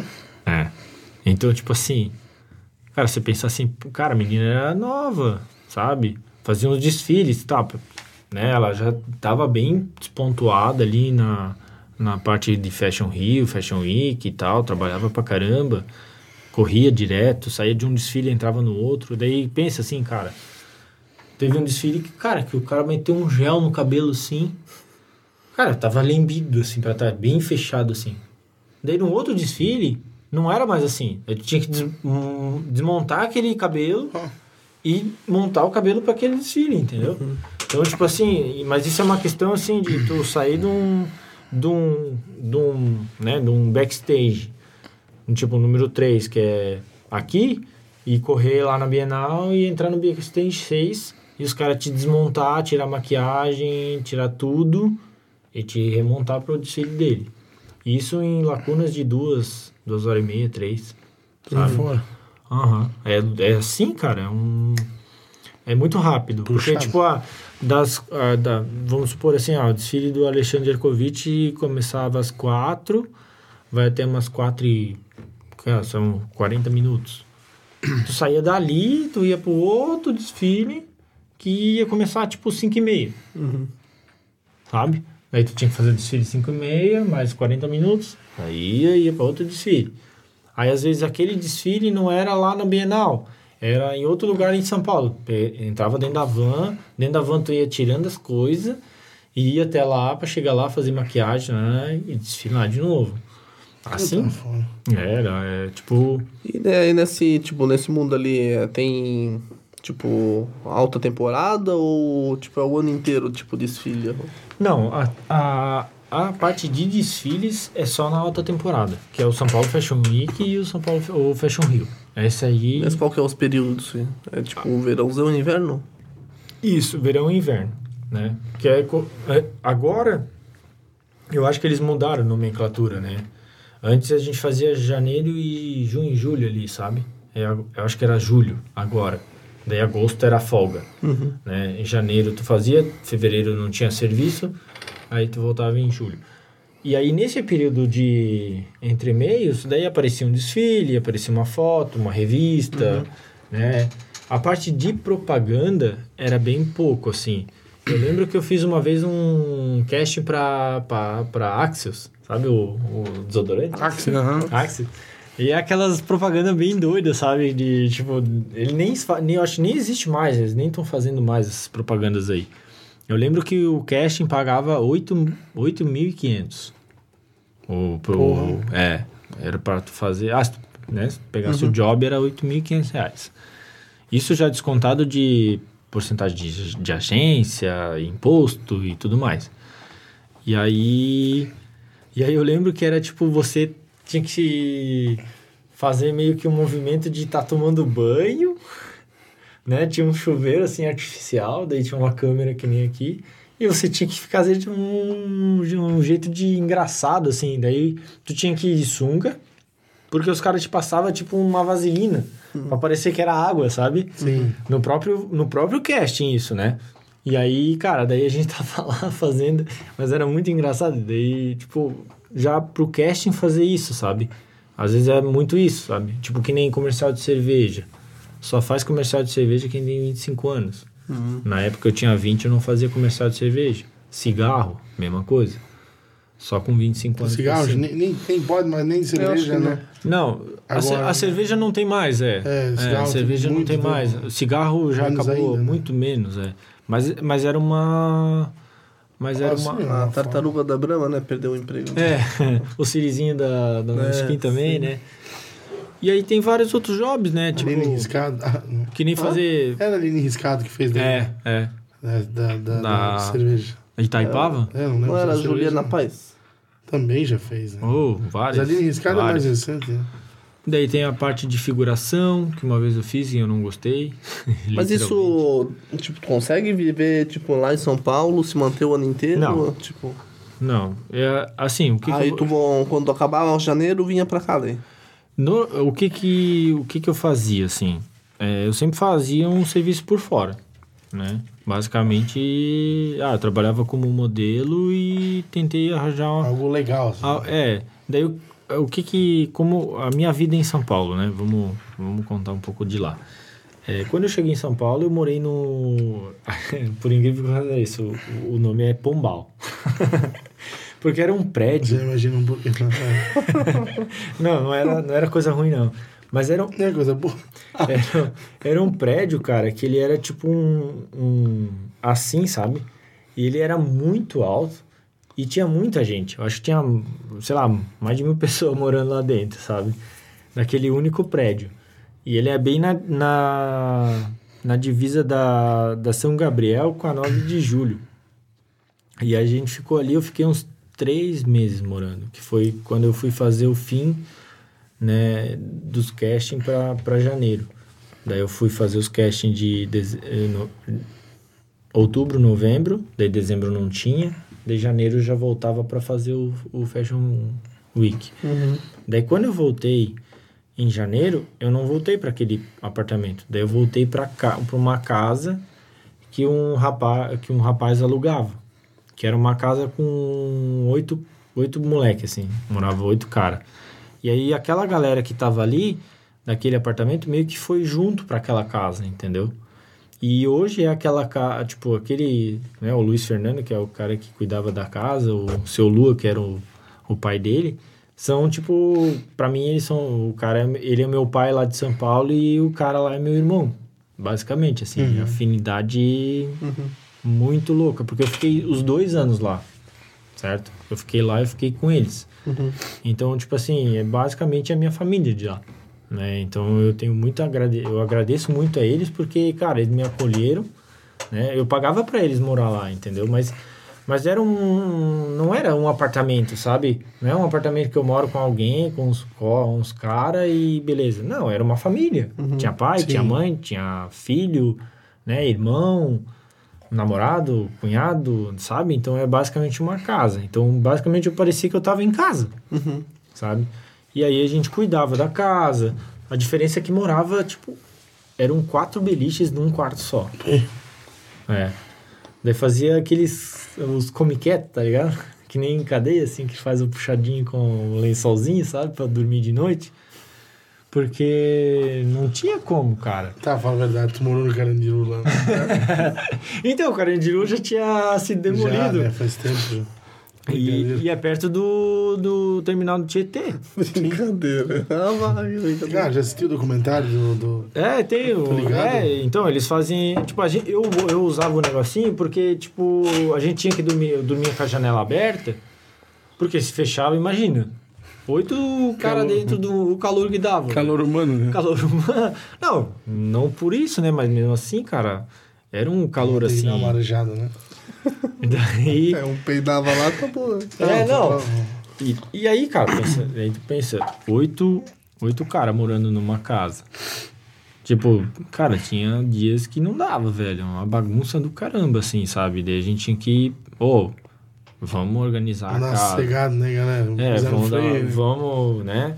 Dois banheiros, um banheiro só com chuveiro. Então tinha toda aquela. Aquele, o perrengue natural da Sim. vida ali, né, cara? Que Começava tinha tomar que- banho duas da tarde, né? Pra acabar nove da noite. é, basicamente isso. Ah, ó, a gente. é, Quando era a questão da família ali, tipo, a gente tinha muito respeito por, por, por onde a gente tava morando. Porque, tipo, ah, não dava pra destruir a casa, sabe? Tipo, não, não era uma coisa assim, ah, vou, foda-se, sabe? Tá louco? Não. Né? A gente cuidava da louça, cuidava do fogão, a questão de ter sempre tudo limpo, né? Aquela questão de república, sabe? Ah, não, pô, não, tu vai cozinhar, cara, limpa pra quem vai precisar cozinhar depois, né? Teve até uma vez lá que os caras chegaram de madrugada, cara, fizeram uma sujeira na cozinha, uma sujeira, uma sujeira. No dia de manhã eu tinha que levantar cedo pra ir trabalhar, de, né, fazer um job de, de modelo. Cara, cheguei na cozinha, bicho, intransitável. Não tinha um copo limpo, velho. Ah, velho. Ali, daquele dia, eu falei, não, não serve mais pra mim isso aí. Vamos ter que sofrer. Fui lá, desinstalei o gás, soltei tudinho. Só deixei a, basicamente o negocinho apoiado, assim, sabe? Aí chegaram de tarde, daí eu levo, né, saí, daí eu só mandei uma mensagem pro Luiz Fernando, tava, tava dormindo ainda, falei, ó, cara, a cozinha tá Eu tive que tomar um café no barzinho da. um pingado no barzinho da esquina, cara, porque eu não conseguia fazer um café pra mim. Daí eu falei, ó, cara, tá intransitável. E eu soltei o gás. E vamos deixar os caras pelo menos uns dois meses sem gás, ah, duas semanas sem gás. Ah, pode ser. Não, nós vamos se virar. Combinei com ele, ele já falou com o pai dele. Ah, os caras ficaram duas semanas comendo lasanha em micro-ondas. Daí depois eu falei, ó, cara, a real é o seguinte. Ou nós vamos trabalhar igual, todo mundo junto, lavou, comeu, limpou, guardou. Ou esquece, cara, vai acabar o gás e ninguém vai mais comprar gás. Eu não vou comprar. Eu não vou ajudar a pagar. Não vou. Né? Porque, tipo assim, cara, não, não é justo, sabe? Claro que não. Cara, os armários tinha cadeado de comida. Passava corrente no cadeado, no armário, Pra não abrir. Porque os caras iam lá de madrugada e roubava tudo que tu tinha. Né? Geladeira, geladeira tu tinha que fazer a comida e comer tudo. Ah, se tu guardar... Tipo, eu só não comia arroz e batata. Carne? Uh-uh. Carne você tinha que comer tudo. Ah, vou fazer um peito de frango? Pode comer o peito de frango todo. Ah, não, daí. Outro dia vai ter dois, né? Vai ter Duas dois. marmitas. Ah, não. Se eu fizesse, se eu fizesse marmita lá e sumisse uma, o bicho ia pegar, né? Ah, É, mas então, até um certo tempo, tu vai levando, Cara, entende? tolera. Tu vai tolerando e tal, né? Tu vai, pô, vamos moderar, pá, vamos melhorar e tal. Cara, mas chega uma hora que, tipo, hum, não vai mais, não desce, louco? tá ligado? Uhum. Tipo, não... Ninguém se... né? Vira sacanagem, na verdade, né? E aí... E aí, cara, depois disso a galera ali meio que sacana assim, vazou, né? Foi embora, seguiu em frente. E eu fui ficando ali, né? Fui esperando a minha vida, né? Fui vivendo. Daí, cara, daí achei um trampo de bar à noite, uns eventos, né? Daí fazia uns eventos pra... Daí eu achei uma, uma empresa chamada R2C. Eles acho que eles até estão ainda lá. Aí eles trabalhavam só com bebidas de alto padrão. Ciroc, Belvedere, Moer Chandon, Chandon, Xandão. Xandão. Xandão. É, o que que eles trabalhavam mais? É, Baileys, que é aquele... Um licor tipo, parecido a marula. Ketel One, vodka. E aí fui fazendo os trampos com os caras. Pagavam bem. Daí eles precisavam um cara bonito pra pensa, né? Barzinho da Ciroc lá, pá, cheio de luzinhas, bolinha atrás. Daí a gente ia pra festa da GQ Revista, é, Fórmula 1, festa da Fórmula 1, final do ano, nós fazia. Porra. Black Label. Fizemos, eu fiz um evento uma vez com a presença da presidente Dilma, que a gente fez o Blue Label, cara, whisky, o azulzão, velho. Nossa, velho, aquilo lá foi Aquele dia eu falei, ó, cara, eu não vou conseguir ficar sem tomar um golinho. Acabou o serviço, eu guardei uma- um restinho da garrafa embaixo do balcão, porque. E aí os caras vinham, cara, tipo, essas marcas de bebida forte, assim, né, imponentes, cara, eles têm um bar bonito, assim, montado pra tu montar e botar na festa e tal. A gente fez um trabalho uma vez com a, com a Tiffany, aquela marca de joia, Assim. sabe? Foi dentro do. Ali no. É na Faria Lima, o shopping Iguatemi. É um dos shoppings mais luxuosos, assim, de São Paulo. Tinha show da.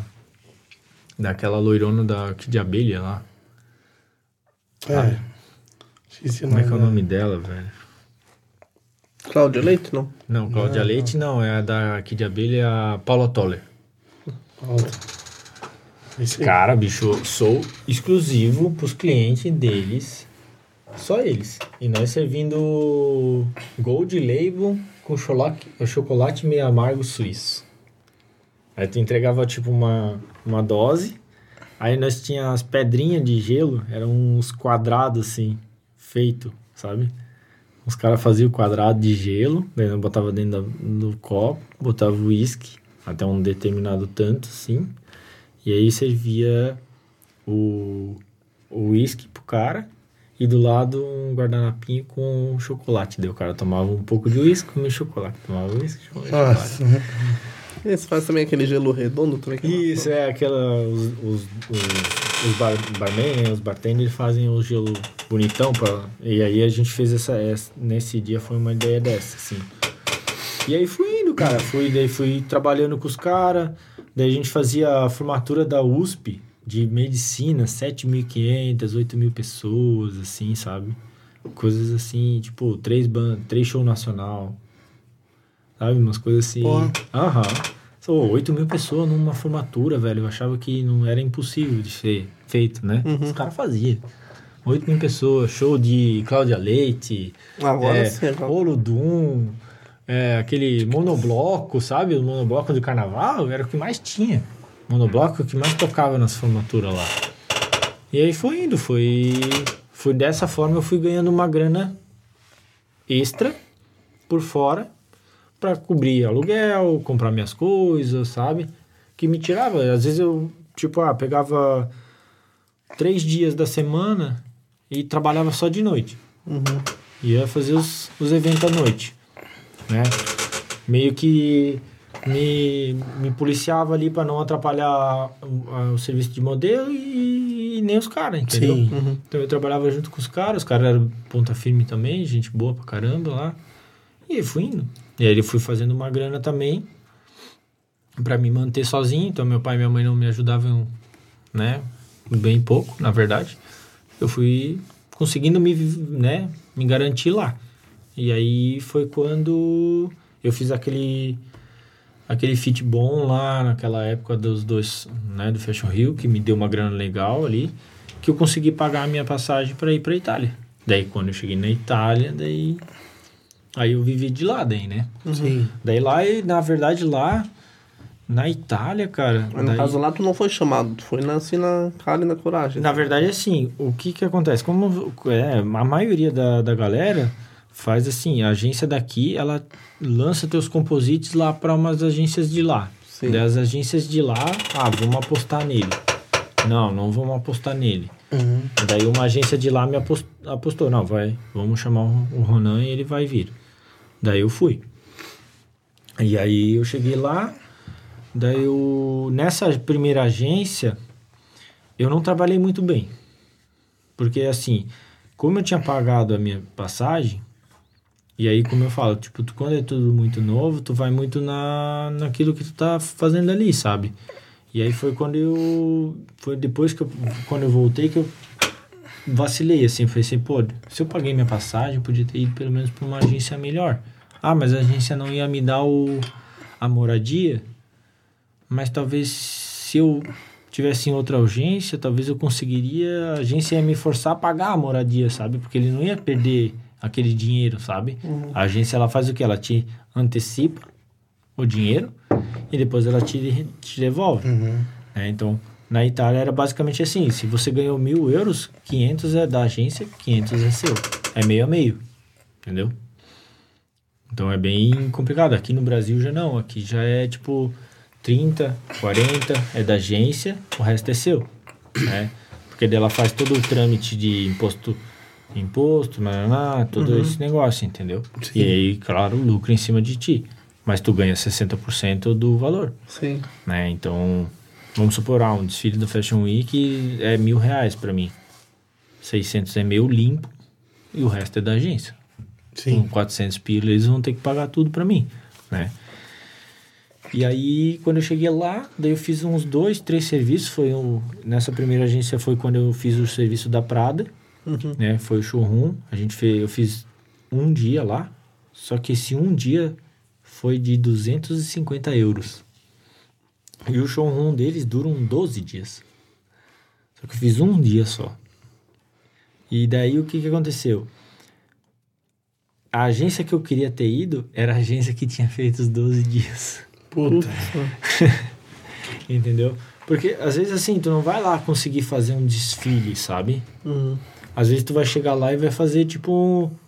Ah, fiz o showroom da Prada, fiz o showroom da Emporio Armani, fiz o showroom de outra marca, fiz, vou fazendo o showroom. Que o showroom é o quê? É como se tu fosse fazer. Ah, vou lá pra comprar roupa. Vem um cara lá não sei da onde, analisa as roupas e leva a roupa embora, como é feito aqui, sabe? Sim. Você sai da uma lojinha de roupa aqui, ela sai daqui, vai pra um showroom da Fórum, Les Alés, esses aí, e vão lá comprando o que ela acha que vai vender e, e faz. Essa mesma, Sim. dessa mesma forma eles trabalham lá. A diferença é que eles usam o modelo. Aqui no Brasil também, né? Daí foi quando eu fiz esse showroom da Prada, que eu ganhei um- uma grana, e fiz uma, um comercial para Mercedes, só que não era vinculado no, na Itália, foi vinculada na, se eu não me engano, na Turquia. É, então veio uma, veio a empresa veio da Turquia para a Itália para fazer o, o negócio. Foi até uma, uma das que também era da mesma forma da Axel, que você tinha que no casting você tinha que imitar que tava jogando um bumerangue e recebendo um bumerangue. E aí tipo eles me, me gravaram isso no casting e quando eu fui fazer o negócio eles queriam que eu fizesse a mesma cara. Daí eu falei, tá, como isso, homem? Sabe? Daí eu tava lá num parque lá, no, em- lá mais longe ali de Milão. E aí eu- o cara me deu um bumerangue e eu tinha que jogar o bumerangue. Ele tinha que ir lá e voltar na minha mão. Cara, pensa na demora pra fazer isso. Lá até pegar o jeito. né? Até pegar o jeito do bumerangue, velho. Eu nunca, eu não, eu não imaginava que era tão difícil assim. E o bumerangue dos caras era bumerangue australiano. Era da Austrália. Os pró, velho, bonzão mesmo, fudido, assim, ó. Aquele bom, bonito, tá ligado? Falei, caralho, mano, bumerangue da, da Austrália, velho. Top. Como é que eu vou jogar isso, cara? Daí eu não podia. Daí, tipo, cara, eu jogava, ele vinha fraco no final, entendeu? Daí o cara falava, mais força, mais força. Daí eu falei, porra, cara, eu já tava com o braço aqui já. desse tamanho assim já, né? Daí até que deu certo, cara. Mas demora, assim, pra tu fazer uma gravação. Tipo, pra gravar é muito complicado, sabe? Sim. E aí tu tem que gravar, regravar, gravar, regravar, gravar, regravar. Ah não, não ficou bom, faz de novo. Ah não, ficou bom, faz, vai. E daí não dá pra editar. Numa propaganda é, é você foi e vai. Não tem editar, sabe? Não, a propaganda é. Sim, continua. Pam. Sim. Você vem, faz e acabou. E aí foi um dos jobs que eu fiz. Daí o que, que aconteceu? Daí eu fiquei três meses lá. Daí o cara da agência daqui me falou, ó, volta porque. Porque, cara, não, não tá fechando outra agência pra você. A ideia era o quê? Que eu faça. Que eu fizesse Europa, né? Milão. E aí fosse pra Ásia. Uhum. Pra daí fazer dinheiro.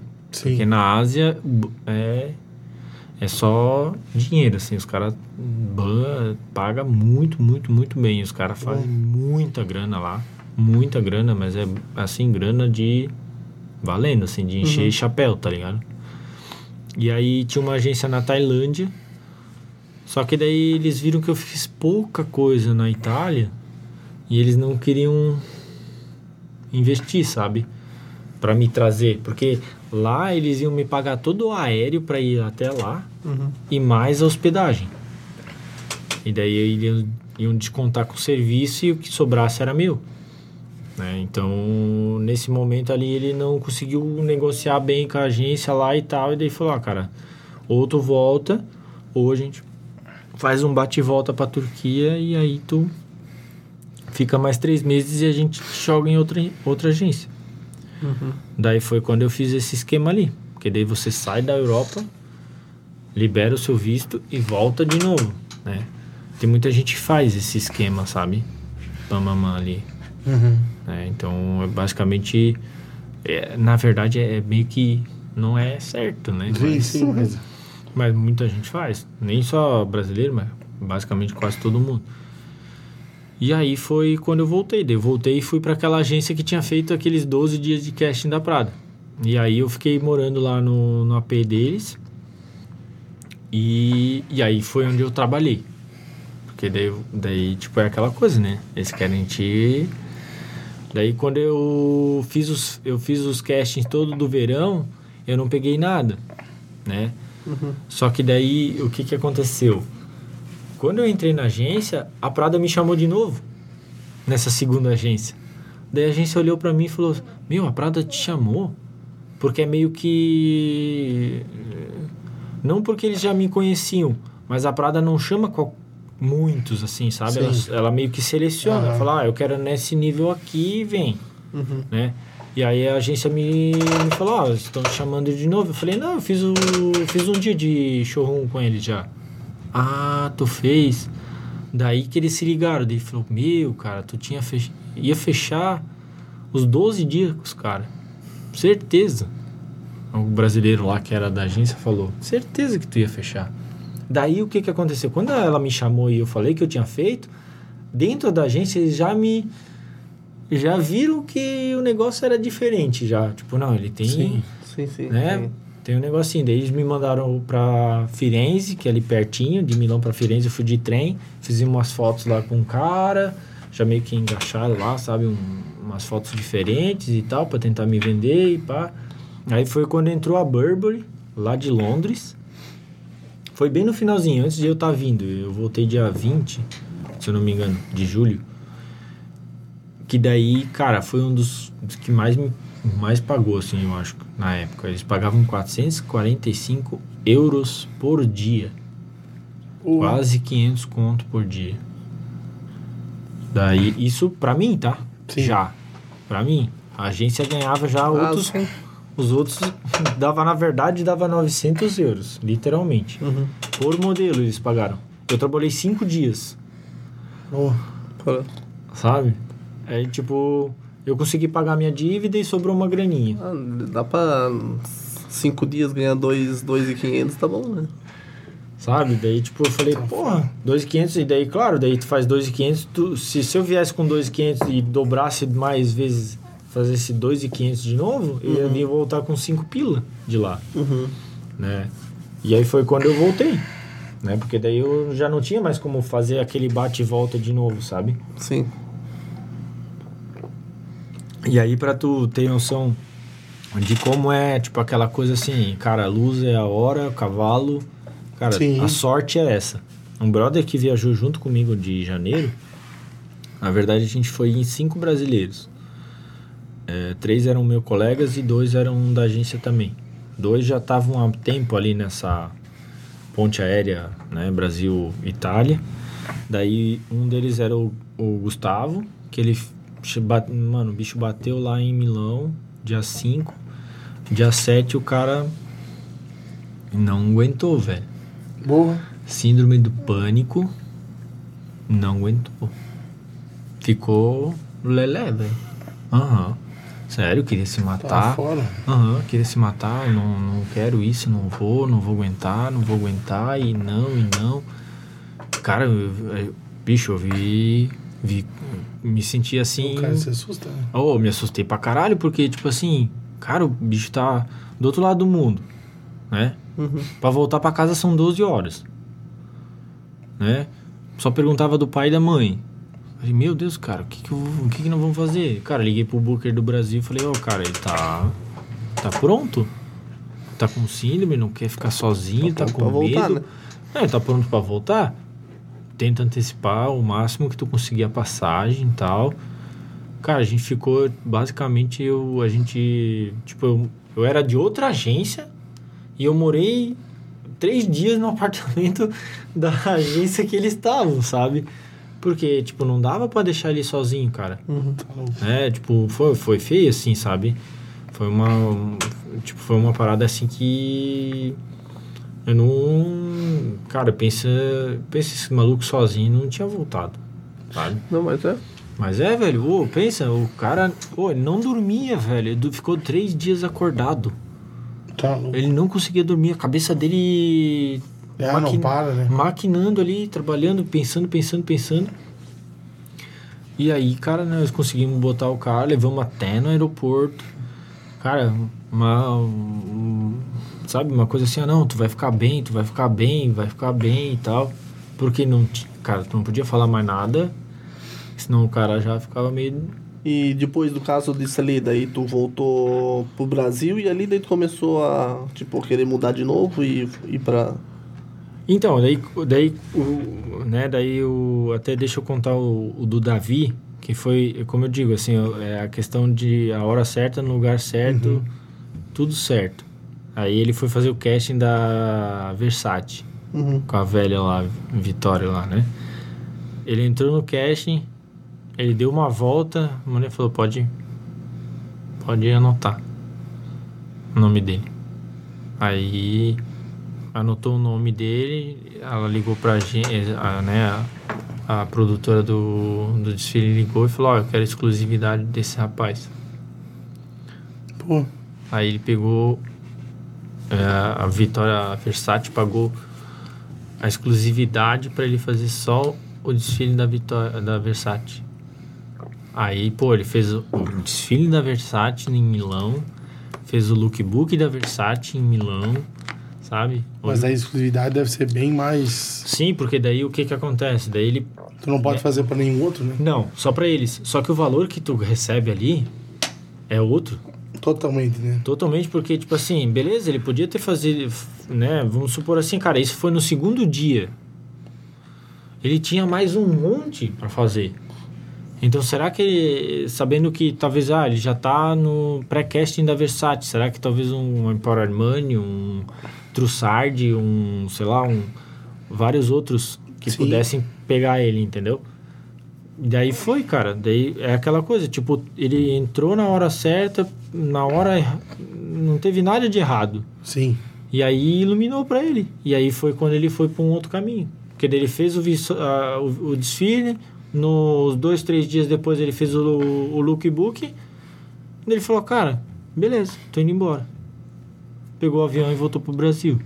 Chegou no Brasil, aqui, porque primeira capa do, do, Sim. do book dele era o lookbook da Versace, com um nome bem grande embaixo, Versace. Cara, tu tá com uma, Não, não, uma, cara. uma parada dessa, Moral lá em cima. uma né? moral lá em cima. É que nem um outro brother que tava na mesma agência lá, o Rafael, o cara fez a campanha da Diesel na Itália. Porra. Mas isso, ó, há muitos anos. Sim. Foi ele, tipo assim, ele era muito novinho, tá ligado? E, cara, daí aquela foto tá no book do cara. Tá até Mas tá velha. ali, né? Tá velha, mas tá ali. Pô, o cara fez diesel. Entendeu? É, tem muito essa questão, assim, né, da... Ah, o que que tu fez? Sim. Sim, É, sim. A moda é muito nesse sentido, Ah, não. sabe? E aí, quando eu tava lá, em julho, daí minha avó e meu avô faleceram. Minha avó faleceu dia 10 e meu avô faleceu 15 dias depois. Daí foi um dos meses, assim, bem complicados, assim, porque eu tinha pegado, né, tem a questão de apegado a eles e tal. Uhum. Então, foi bem ru- ruim isso, porque, tipo assim, né, literalmente não me despedi deles. Abalou, né? É, te dá uma abalada, né, cara? Quando, eu, na verdade, assim, eu fiquei mais abalado, porque a minha avó, ela já, né, ela sofria de Alzheimer. Então, eu já, basicamente, já, quando eu saí em janeiro, eu já botei na minha cabeça que eu sabia que eu podia voltar e não ver ela, Sim. entendeu? É, tu já vai amadurecendo essa ideia da morte, de saber que alguém pode, né, que ela pode né, se desligar e tal. Então, quando eu- a minha mãe, minha irmã me mandou mensagem, ah, precisamos falar contigo. Quando eu era e urgente, é, quando essas coisas assim, eu já sabia que, né, a, minha avó tinha aí falecido. Daí eu, né, entendi perfeitamente, eu já sabia disso, né? Eu tive que ajudar muito a minha mãe de lá pra cá, porque a minha mãe ia sofrer bastante, sofreu bastante ainda o, o luto, depois de uns 3, 4 anos ainda ela sofria do luto. Uhum. E aí, cara, por incrível que pareça, quando deu 15 dias, aí ninguém me avisou, só me ligaram. E eu tava na porta da agência, assim, pra entrar no prédio, e aí meu pai me ligou. E meu pai era difícil de ligar, sabe? O máximo que a gente falava pelo Skype ali, ô, beleza e tal, tchau. Aí meu pai me ligou e falou, ó, cara, o Opa faleceu. Assim. Ele falou. tipo, sabe quando você vê aqueles, tipo, filme que tu tá num pilarzinho, bem no meio, assim, em pé, tem um carinha em pé, e do lado é um vão preto? Eu me senti assim, em cima de uma pedra do chão, lá da ruazinha, sabe? Tipo, pra É, mim, Cara, assim, eu olhava assim, eu via tudo preto e eu só num pilarzinho assim. E eu tinha medo de dar o passo pra frente. Uhum. Porque pra mim aquilo ali foi um choque muito forte, assim, sabe? E daí eu falei, caralho, mano, meu avô morreu. Porra. Daí eu, na hora eu nem fiz a conta, assim. Mas eu sofri muito mais por ele. Porque, tipo assim, eu sabia que ele não, né, não tava mal, assim. Ele tinha a doença dele lá, de vitiligo lá. A, Sim. de, de, de viticulite, era. Aham. Negócio no, no intestino lá. Mas eu não imaginava que seria uns 15 dias depois Uhum. né? Daí, pô, daí eu cheguei na agência e falei, ó, cara, eu, eu tenho que voltar, minha avó faleceu, meu avô faleceu. Daí a agência de lá me ajudou a trans, né, fazer um trâmite de, de passagem, a agência daqui também. E aí eu voltei. Quando eu voltei, fiquei um tempo, em, fiz dois dias em São Paulo para resolver tudo que eu tinha para resolver lá. E aí voltei para casa. Aí quando eu cheguei em casa, minha mãe tava bem malzona ainda, né? Porque pensa, no Ah, né? falecimento de dois, né? Assim, tão próximos, né? E perto. E aí foi quando a minha mãe tava já fazendo a parte de cozinha, né? Ela já tava fazendo uns bolos, né? Fazia pra, pra, pra família, família ali, sabe? Ah, minha mãe fez um bolo da minha irmã. Ah, minha mãe fez o bolo da minha tia. Minha mãe faz assim. Uhum. E aí a gente tava com aquele tema do mercado ali, sabe? Aquele mercado antigamente, né? A gente tem hoje se- 59 anos, né? Desde 63, né? O mercado tá lá. E é familiar, então veio do meu bisavô, passou pelo meu avô, veio pra minha mãe e agora tá comigo. Né, comigo e com a minha mãe, né? Mas então, basicamente, são quatro gerações dentro de um estabelecimento só. Uhum. E aí eu vi um. No final do ano eu olhei assim, cara, tem. Tem alguma coisa aqui, sabe? Eu meio que falei assim, pô, eu acho que dá pra fazer alguma coisa aqui, dá pra pensar numa coisa, dá pra ganhar uma graninha, sabe? Tinha mercado, sabe? E lá em casa é, é muito, que eu falo assim, é muito por acaso. Uhum. É uma coisa, tipo, muito espontânea. A, a minha avó, a minha bisavó veio da Alemanha, meu avô e minha bisavó vieram da Alemanha. E eles trouxeram muito da, da cozinha de lá, sabe? Da cozinha alemã mesmo, sabe? Então a cuca veio deles. né? A minha avó, na verdade, a minha avó falecida aprendeu com a sogra dela, entendeu? Sim. Então, tipo assim, a, a sogra dela fazia a cuca, ela, ela né, aprendeu, porque né, casou com meu avô, e aprendeu com, a, com, a- com o pai e com a mãe do meu avô. Né, então, e, aí ela começou a fazer, ela fazia para nós, né? Quando eu era pequenininha, eu fazia, meu, cuca de farofa, cuca de banana, se não tinha no sábado ou no domingo, era, não era domingo, tá ligado? E aí foi indo. E aí um dia entrou, nós estava lá no, no mercado, nós não vendia cuca lá na frente, sabe? Na mesa e tal, assim, para o pessoal que entra no mercado comprar cuca. Uhum. Aí um dia minha avó tava fazendo num forninho assim, e tipo, ela tirou e foi falar com a minha mãe lá na frente, daí botou em cima de um freezer. E aí ela tava fresquinha assim, sabe? Uma cuca de banana, e daí dá aquele cheirão da cuca de banana. Uf, é bom, né, daí o cara olhou assim, ficou cheirando. Que, que, que cheiro é esse? É muito bom esse cheiro. Daí a minha mãe falou: Não, a gente é cuca de banana. Cuca de banana? É, cuca de banana, aquela de alemão, assim. Ah, vocês fazem? Não, não, a gente faz pra, pra nós tomar café e tal. Daí o cara, daí o cara foi lá, mano, onde é que tá? Deixa eu ver. Daí ele foi lá, olhou e falou: Ah, você não vende metade? Ah, vende. Qual é o preço? Ah, tá, 10 pila. Nem tinha preço, porque não sabia quanto tinha de massa, quanto tinha de banana. Sim. Sim. Ah, dá 10 pila aí e leva. No outro dia o cara voltou e falou, eu quero uma forma inteira. Porque ele chegou em casa, sentou ele, a mãe e a mulher, comeram a cuca toda. Ele falou, cara, nunca comeu uma cuca tão, tão boa, tão boa. E aí foi indo. Daí minha avó, daí minha mãe já olhou assim, sabe? Falou, pô, vou vender cuca então. Aí começaram a fazer duas, três cucas, botava lá na frente, duas, três cucas, botava lá na frente.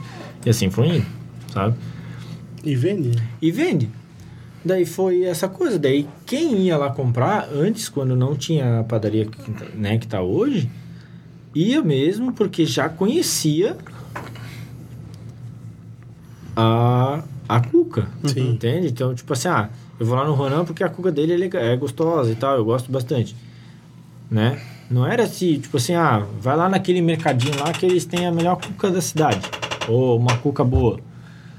Era difícil isso, sabe? Então tinha, era mesmo o pessoal ali, o do bairro, Os mais chegados, os né? mais chegados que conheciam a gente. E aí quando ah, eu voltei, isso acontecia, aconteceu enquanto eu tava lá em Milão, lá na Itália, entendeu? Então quando eu cheguei lá, eu já vi que tinha um uma Um movimento. um né? movimento nesse sentido, sabe? Que daí começou a aflorar essa, na- nesse, nesse sentido. E aí, no final do, daquele ano, quando eu voltei, eu descobri a gastronomia na Unicelv. E aí foi onde que eu... Que eu não sei como, mas tipo...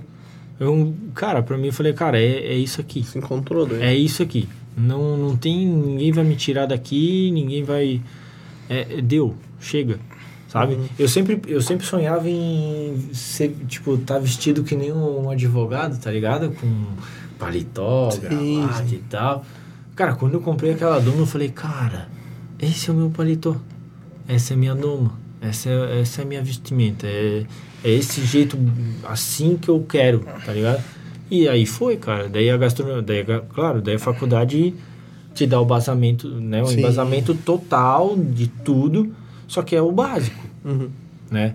Tipo, tu começa a aprender o bem básico. Aprender a cortar as coisas, aprender a separar ali, filetar, limpar, parar tudo isso. Daí tu começa a fazer os caldos, começa a fazer a primeira cocção, comida fria, comida quente. Daí tu começa, vai fazendo todo o básicozão. Cozinha brasileira, cozinha internacional, cozinha francesa. Tinha uma, uma matéria só de cozinha francesa, que é a base da cozinha mundial. né? Então, se tu souber fazer a cozinha francesa, sabe tudo. Né? Porque tudo vem dali. A cozinha Sim. francesa é a referência para o mundo. Né? Então, cara, a faculdade foi um pontinho da agulha só. Certo? Sim. E aí, cara, a faculdade foi. Daí, dentro da faculdade foi onde eu me encontrei. E dentro da, do que eu me encontrei mais foi na parte da panificação. A panificação, assim, falou, né? Tipo, ah, fiz um negócio de sushi, não foi. Cozinha brasileira, não. Confeitaria, não. eh, cozinha fria, não. ah, francesa, um pouquinho, eu gosto muito da, da ideia dos franceses cozinharem ali dessa, desse jeito, mas a panificação ali para mim foi a parte do fermento natural, essas coisas assim, Sim. ali foi a, a chave do, do negócio. Eu falei, cara, é isso aqui que eu gosto de fazer. E o meu avô é padeiro, sabe? Então, tipo assim, às vezes eu paro pra pensar assim, caraca, velho, por que, que ele não tá aqui agora, né? Mas talvez ele não deveria estar agora, porque talvez eu não estaria agora aqui, entendeu? Sim, sim. Sim, é. É, tipo, eu fico pensando nessas coisas, e, sabe? Eu fico meio, que- meio nesse Cara, é, são fases, né, cara? Na fase da vida, cara. Tipo, As coisas vão é, acontecendo. às vezes, tipo assim, eu precisava ter essa perda pra ter esse ganho. Sim, com É, certeza. tá, tá hoje Isso onde é é- tá. Pra estar hoje onde tá. E aí foi onde que eu encontrei. Daí, cara, panificação. Daí na faculdade, eu já fui ali dentro da minha mãe, ali com a minha mãe, fazendo o que eu tinha pra fazer, que era, né, melhorar aquilo ali, né, criar coisas novas e tal. Daí a gente criou a família Idker. Uhum. É, essa família Idker hoje tem nove anos. Então, desde quando eu cheguei tem nove anos. E aí foi indo, só foi crescendo, sabe? Daí sempre com, aquela, com aquele objetivo de ter o que de estar onde a gente está hoje, né? Então, tipo, ah, o que que precisa fazer primeiro? Ah, vamos a chamar um arquiteto. Vamos ver o que que a gente quer. E aí foi indo, chamamos um arquiteto, ele desenhou, a gente foi pagando, foi pagando, tudo dali, sabe? Trabalhava e pagava, trabalhava e pagava. Só, ele só fazia um serviço se a gente tinha dinheiro para pagar. Aí pagamos toda a parte de engenharia, de arquitetura. Aí agora vamos para a parte de engenharia. ah, fazer toda a parte estrutural, desenvolver tudo, sabe? Elétrico, hidráulico, Paraná, e foi da mesma forma. Trabalhava e pagava. O mercado lá na frente e ali atrás a gente tinha a parte da cozinha que era o coração da parada, sabe? Então chegou um momento em que eu tava lá dentro e eu falava assim, cara, eu via que lá na frente não gerava dinheiro, certo? Ele não, não alimentava, ele não conseguia, tipo, se pagar sozinho, sabe? Era aquele coração, tipo, a cozinha lá atrás, que era por, por encomenda, fazer o festa de aniversário Sim. e tal. Ela tava se pagando aquele, pro, aquele prédio todo, né? E aí foi quando eu entrei no, né, a gente fez um curso no Sebrae para saber qual era o melhor caminho, se aquele caminho da padaria era o certo, sabe? Uhum. E não, ah não, vai ser, vamos. Naquele Sim. momento, quando você quando você começa a, a, pensar como empreendedor, assim, ou querer mudar uma coisa, eu acho que tem muito tu planejamento. Ter, planejamento, né? é. Tu tem que tem ter. Que botar no lápis. Tu tem que, é, botar no lápis, analisar. Analisar o que, que a. Tipo assim, a cidade precisa. Não, não precisa. Ou de que, que forma, agora, né? De que forma? Uhum. Né? Pesquisa, é, pergunta, né? A gente perguntava para o nosso cliente, ah, o que, que vocês acham que precisa para Ibirama? Ah, isso aqui, isso aqui, isso aqui. Né? Ah, andava lá não sei aonde, falava não sei aonde. Meio que fazia, assim, uma, uma conversa básica, assim, nada Sim. muito certinho, papel, uhum. mas, mas meio que ficava assim informando, perguntando o que que, ah, o que que você sente falta? Ah, eu sinto falta disso, disso, disso. Ah, eu acho que falta isso, isso, isso. E aí foi indo. E aí essa, essa pesquisa mostrou que a gente estaria no caminho certo, entendeu? Essa pesquisa, esse, é, esse estudo, né, da, de como estava o mercado e como estava a encomenda, estava mostrando que a encomenda na questão financeira ela estava melhor, na questão de aceitação ela estava melhor, na questão visibilidade no mercado ela também estava melhor. Então você vai começando a, a, botar os, os negativos e os positivos de cada um e vendo qual que é maior. Ah, aqui o, o, a encomenda ela estava muito mais positiva do que negativa. Lá ela estava meio a meio.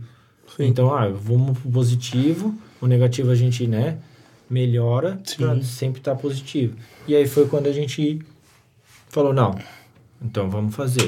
Uhum. A gente já tinha um projeto, a gente já tinha a, a engenharia feita, e aí a gente só não conseguiu fazer antes por causa da pandemia. Uhum. Né? Então a gente ficou ali naquele período da pandemia pagando esse projeto de, de engenharia. E aí tem muito essa questão da, da chave, que eu falo muito de chave, tipo, de na hora de virar a hora uhum. certa, dar a hora certa. Quando a gente estava pensando em fazer, aí veio o, o, o Morete, sabe? O prédio do Morete, ele começou, tipo, junto com o nosso, sabe? É, a gente ficou sabendo ali no final do ano que eles iam fazer e tal, que o Morete ia vir para Ibirama e tal. Daí nós não sabíamos onde é que era.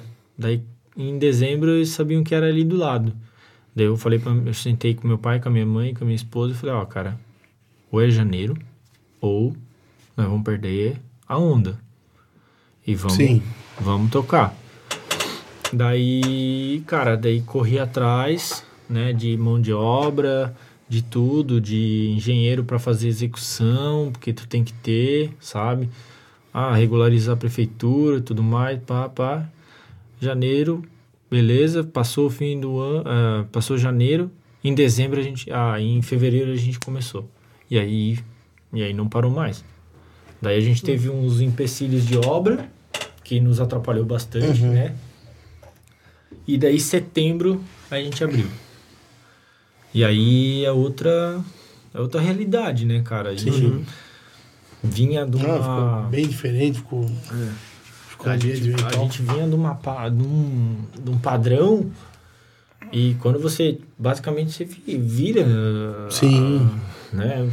Você abre uma porta e. Não, o segmento que, mudou, né? Completamente. É, né? Completamente, completamente, é. né? Então foi muito aprendizado, a gente está aprendendo ainda muito, uhum. né?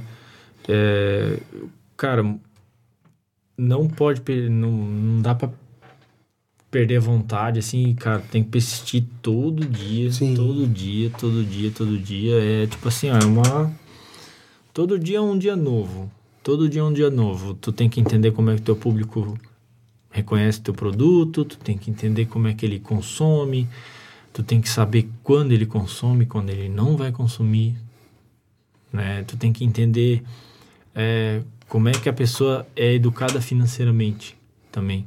Isso é uma coisa que a gente está vendo isso agora, né? Tipo assim, ah, é engraçado, mas início do mês, quando todo mundo tem aluguel, ah, tipo aluguel não, um salário, Aham. eu não tenho movimento. Por causa que o cara tá definindo o salário dele para um segmento. Pagar o carro, pagar a conta da casa, água, luz, telefone, internet, tudo isso. Ah, no segundo semestre, na segunda semana, talvez ele vai ter um dinheirinho para dar uma volta com a família, gastar uma graninha e tal. Na terceira semana ele até pode sair, dependendo de quanto que ele ganha, como ele ganha. Então é muito, é, muito, é muita, é muito detalhe para tu conseguir gerenciar muita coisa, sabe? Uhum. Então, assim, cara, é um, é um, é, eu, eu, sinceramente, assim, uma coisa que me dá um desafio gigante, assim, sabe?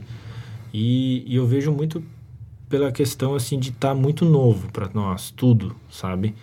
É uma coisa que, que eu falo que, assim, a gente é um neném, sabe? A gente tem, não tem um ano ainda, sabe? Então, basicamente, ah, mas vocês estão desde 63. Sim, a gente tem uma história até agora. Sim.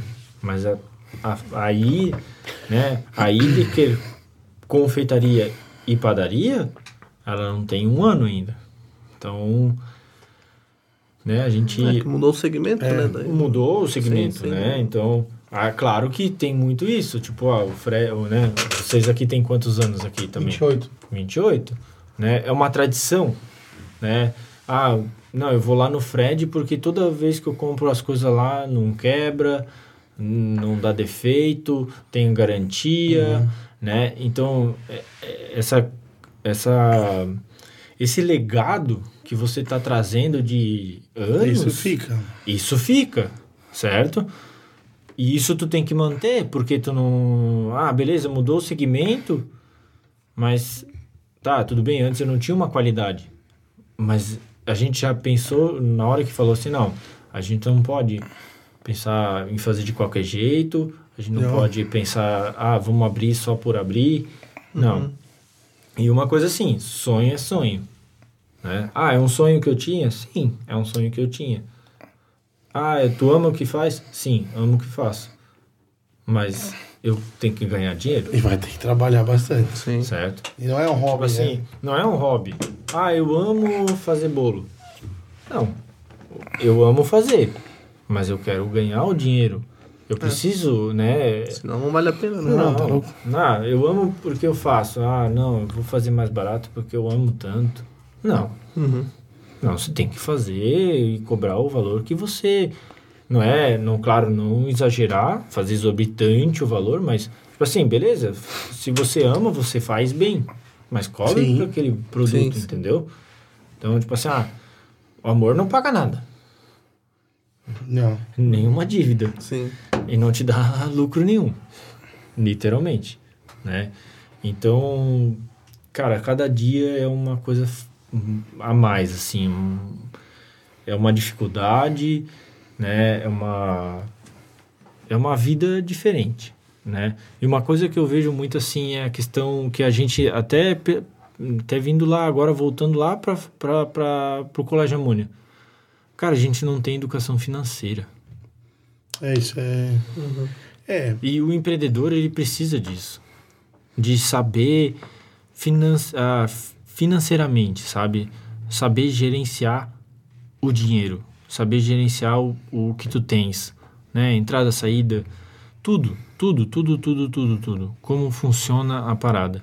Isso faz uma diferença enorme.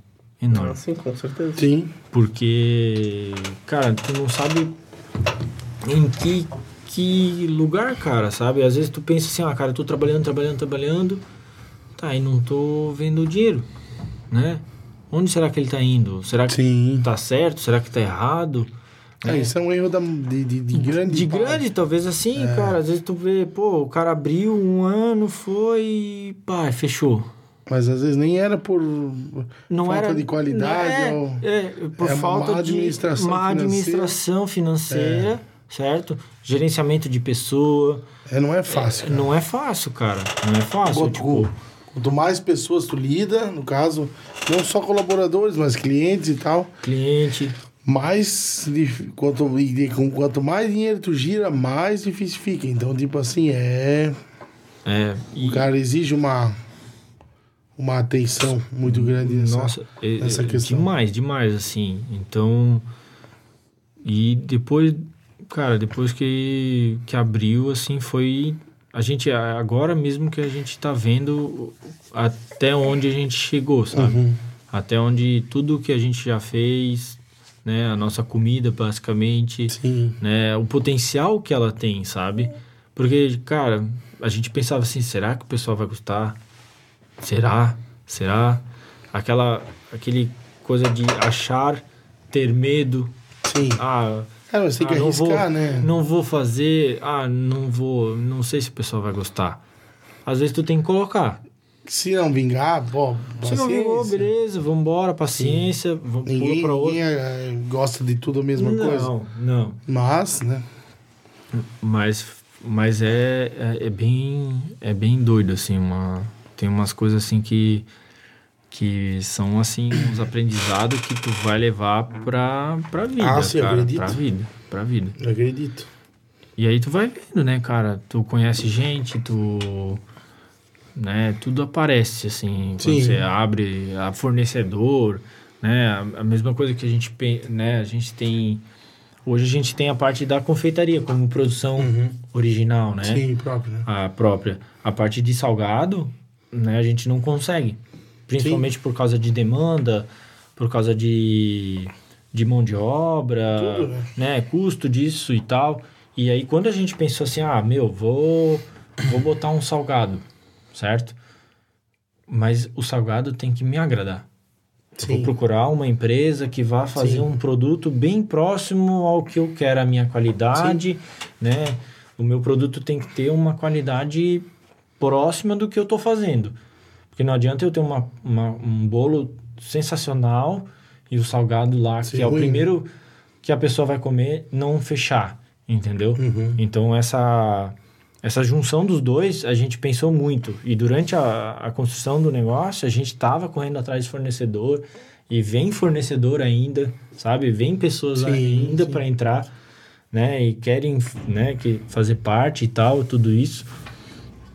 E, e assim, cara, vai cada dia crescendo. Eu digo assim, cara, eu não sei daqui a cinco anos como vai ser, eu não sei Ah, daqui a ter três. ada- Então, constante adaptação, né? ah, E sim. mudança nunca Todo ser dia, cara, todo dia a gente tem, né? Todo dia tem uma coisa diferente, todo dia aparece uma coisa diferente, né? Ah, um cliente querendo uma coisa diferente, a gente vai lá, pesquisa, vê se vale a pena Hum. fazer, se não vale. É, clientes que estão, cara, desde 63 Sim. com a gente, que conhece meu bisavô, meu avô, minha mãe, eu Uhum. agora, sabe? Então esses, esses clientes, eles vêm andando com a gente e, e vendo que, como é que tá crescendo, sabe? Então é bem é bem da hora isso assim, cara, essa o público ele ele, é- ele também é bem gratificante assim, ele te te mostra que, cara, valeu cada suor, cada centavo, né? A gente tem medo de fazer, sabe? Tipo, tu pensa assim, ah, cara, vou fazer um negócio. Beleza. Quanto que vai sair? É, Ah, meio milhão. É, tudo assusta, né? 500 mil. 600. Daí pensa, caraca, 600 mil. Será que eu vou dar conta? Será que eu não vou fazer?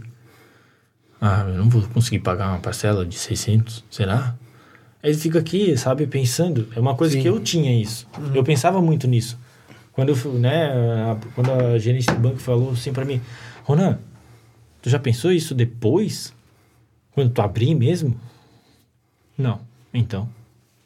Tu não pode se assustar agora. Tu vai. É, é muito assim. Se tu tens 4 mil pra pagar, tu vai correr atrás dos Sim. quatro para pagar. Uhum. Entende? Então, tipo assim, tu vai conseguir. Vai se esforçar? Vai. Vai trabalhar mais? Vai. Mas tu vai conseguir. Uhum.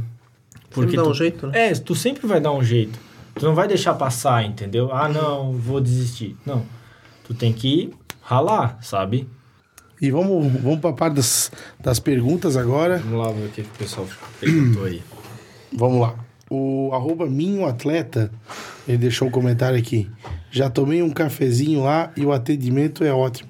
Parabéns. Obrigado, Minho, né? É o parceiro nosso, eu vi lá aquele dia que ele foi lá. Obrigado pelo, pelo elogio, né? A gente pensa muito nisso. É o que ele falou, assim, o atendimento, né? Quando a gente abriu também, assim, a gente... Né, o próprio pessoal da cidade falava assim, ah, um lugar que atendesse bem e tal, né? Que se fosse nesse sentido, assim, Sim. de- da pessoa chegar, tirar o máximo de dúvidas, né? Mostrar ao cliente ah, o que a gente tem e tudo mais. Então, toda vez que a gente, né, na hora que, que a gente contrata ou pede, né, basicamente assim, respeito, né, educação, que é uma coisa que a gente é, é- é básico, sabe? Sim, então sim. a gente Toda empresa precisa É. ter, né? né? Mas a gente cobra isso do nosso colaborador, sabe? A gente, é, tipo assim, né? Treina, mostra, fala, sabe? Ó, tenta ser gentil o máximo possível, né? Ah, se a pessoa tá na mesa, né? Qualquer coisa me chama, se tu precisar mais alguma coisa, Sim, sim. né? Então, essa, essa atenção com o cliente é válida, Com sabe? certeza. Porque... Porque depois você vai, é como ele falou, né? Eu- né, Ele foi lá tomar um café, foi bem Ele atendido, falou pro outro. né? né? E, e vai, e vai passando, e vai proliferando, né? Então é- essa, essa, como é que é essa, essa publicidade orgânica, né? Que o, né? Que a gente tem o, o Instagram tem o patrocinado e o orgânico, né? O Sim. orgânico você cresce sozinho, né? Você cresce Aham. sem movimento nenhum, você vai fazendo as suas coisas. Então é, é um basicamente, né? Um crescimento orgânico, Sim. sabe? A pessoa vai crescendo, sabe? Uhum. E, e aí você vai melhorando, sabe? Ah, daí você né, treina novamente, passa de novo, muda, né? Melhora mais ainda o atendimento. Eu acho que isso é válido muito, muito, muito. Na parte de comida, para todo mundo, sabe? Todo segmento, né? todo segmento ele tem que ter um bom atendimento e tal. É a mesma coisa, às vezes eu, eu falo muito assim, eu tô lá dentro da cozinha e eu não vejo todo mundo que entra lá, né? Então, assim, até um, um colaborador meu, cara, se você conhecer tal pessoa, cara, fica à vontade de chamar ela pelo nome. De dizer, oi, tudo bem? Quanto tempo? Sim. Né? E dá aquela. É, Aquela tenta aproximar, sabe? Ou, tipo, uma pessoa que veio na segunda, uma pessoa que veio na quarta, uma pessoa que veio de novo no sábado, veio de novo na segunda. Uma pessoa que tá ali presente sempre, fiquem à vontade, sabe? Sim. De conversar, de perguntar, ô, o que, que você tá achando, tá gostando, qual é o seu nome? Sabe? Às vezes, tipo, cara, Pra gerar aquele. Não, não precisa, sabe, tu ficar assim, oi, bom dia, tudo bem? Revelar o gelo, né? É, tu quebra o gelo, sabe? Daí na próxima segunda, quando ela vier, oi, tudo bem, Xande? Como é que tu tá, cara? Pô, legal te ver de novo aqui e tal, né? né? Você cria uma, uma intimidade Uhum, e a pessoa, ela fica muito mais é, À vontade. à vontade e, li, e, tipo, ela se solta, sabe? Sim. Não pra consumir mais, nem pra, né? Mas por- pra voltar mais às vezes. Também para voltar mais vezes, mas tipo assim, aquela coisa do se sentir bem, Uhum. né? É mais um, um sentimento do que um próprio consumo, um próprio, Sim. ah, não, eu gosto muito lá porque eles só atendem bem. Não, eu gosto porque eu gosto de ficar lá dentro. Ah, eu vou ficar cinco horas lá dentro conversando. Beleza, pode ficar. Se você se sente bem, né? É isso, essa essa coisa de de estar bem lá dentro é o que a gente sempre pediu assim, né? Para todo mundo assim, até eu vou lá na frente, converso, cumprimento, Sim. né? Eu acho que essa coisa de ah, não, ninguém vê o dono. Não, eu tenho que Não, estar não. ali, velho. Sabe? Às vezes atendendo no balcão, lavando a louça lá, Com certeza. não, não tem, cara. A gente. A nossa origem alemã, eu não sei se vocês já perceberam, mas parece que se nós não estiver fazendo alguma coisa, Parece que a gente não tá Aí trabalhando. fica louco, Sim, né? sim. Mas é. né? Tem que, parece que tem que estar aqui fazendo, sabe? Não, eu não consigo ficar sem fazer nada, sabe? Não, eu vou parar de. Né, eu vou botar meu dinheiro na aposentado na, no banco e vou ficar quieto. Não, jamais. Não dá, velho. A gente não é assim. A gente não é assim. Sim. Vamos lá, respondido aí o comentário do Minho, né? A próximas, próxima, na verdade, as próximas perguntas é do arroba Jason Felipe, né? O velho da... Mano, velho da rádio. Ele mandou fazer rapidinho aqui. É, qual receita você me dá na troca da minha receita secreta do bolo de chuchu com piava? Pô, o bolo de chuchu com fiava do, do velho. Putz, que receita que eu vou dar pra ele? Nossa, não Vamos dar uma troca aí. Uma troca? Pô, velho, aí você me quebra, hein, velho. De chuchu com piava? Eu não tem nem combinação. Eu não sei como é que ele consegue uma combinação ele- dessa, né? Não.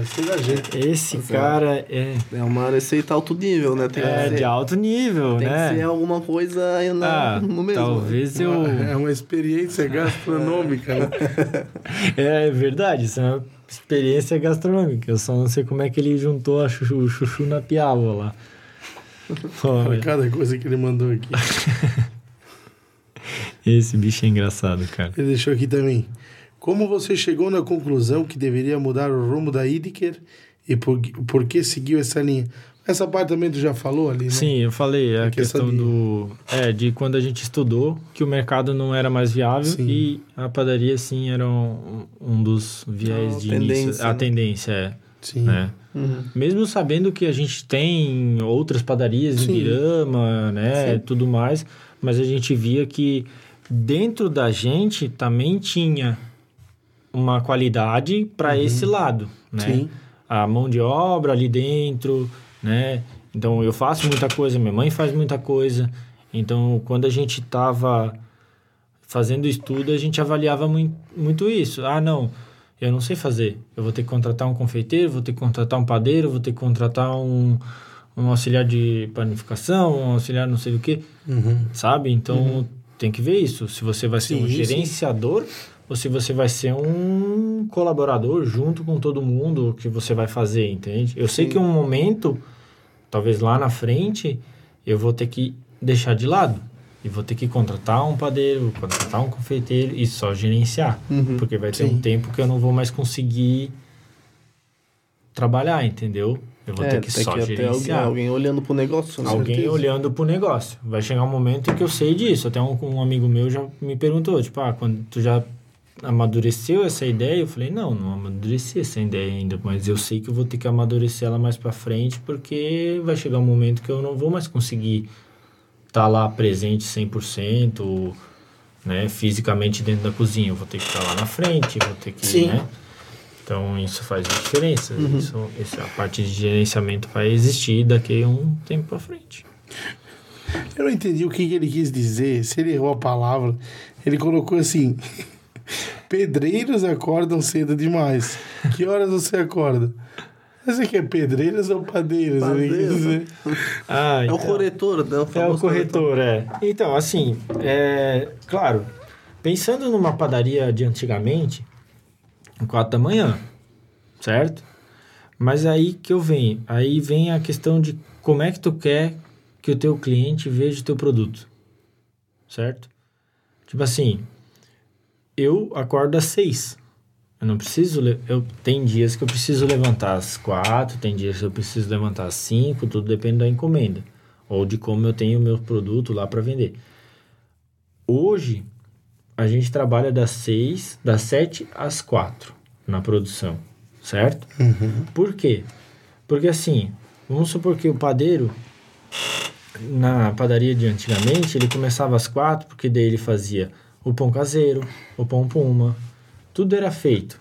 Hoje tu tem produtos prontos, certo? É muito mais fácil você comprar um pão caseiro de alguém que faz para você do que você fazer. Sim. É aquela questão de você tem que ver o seu negócio, né? Porque vamos pensar assim, ah, beleza, eu vou fazer o pão caseiro. Mas eu vou ter que levantar cedo, como ele perguntou, né? Para entregar o pão fresquinho de manhã cedo, certo? Uhum.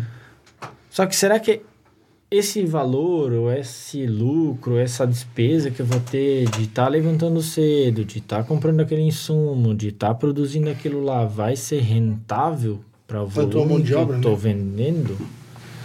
Então, a- quando a gente começou a pensar em, em, em fazer a, panif- a, pa- a confeitaria padaria, a gente avaliou muito o que a gente vai realmente fazer e o que a gente vai terceirizar, certo? Então, nesse momento, eu pensei assim, ah, não, a parte de panificação, eu vou pensar no que não tem, Sim. certo? Que é o quê? O fermentado natural. Ninguém faz, eu vou ser o cara que vai fazer, certo? Então, assim, eu me organizo com meus horários, certo?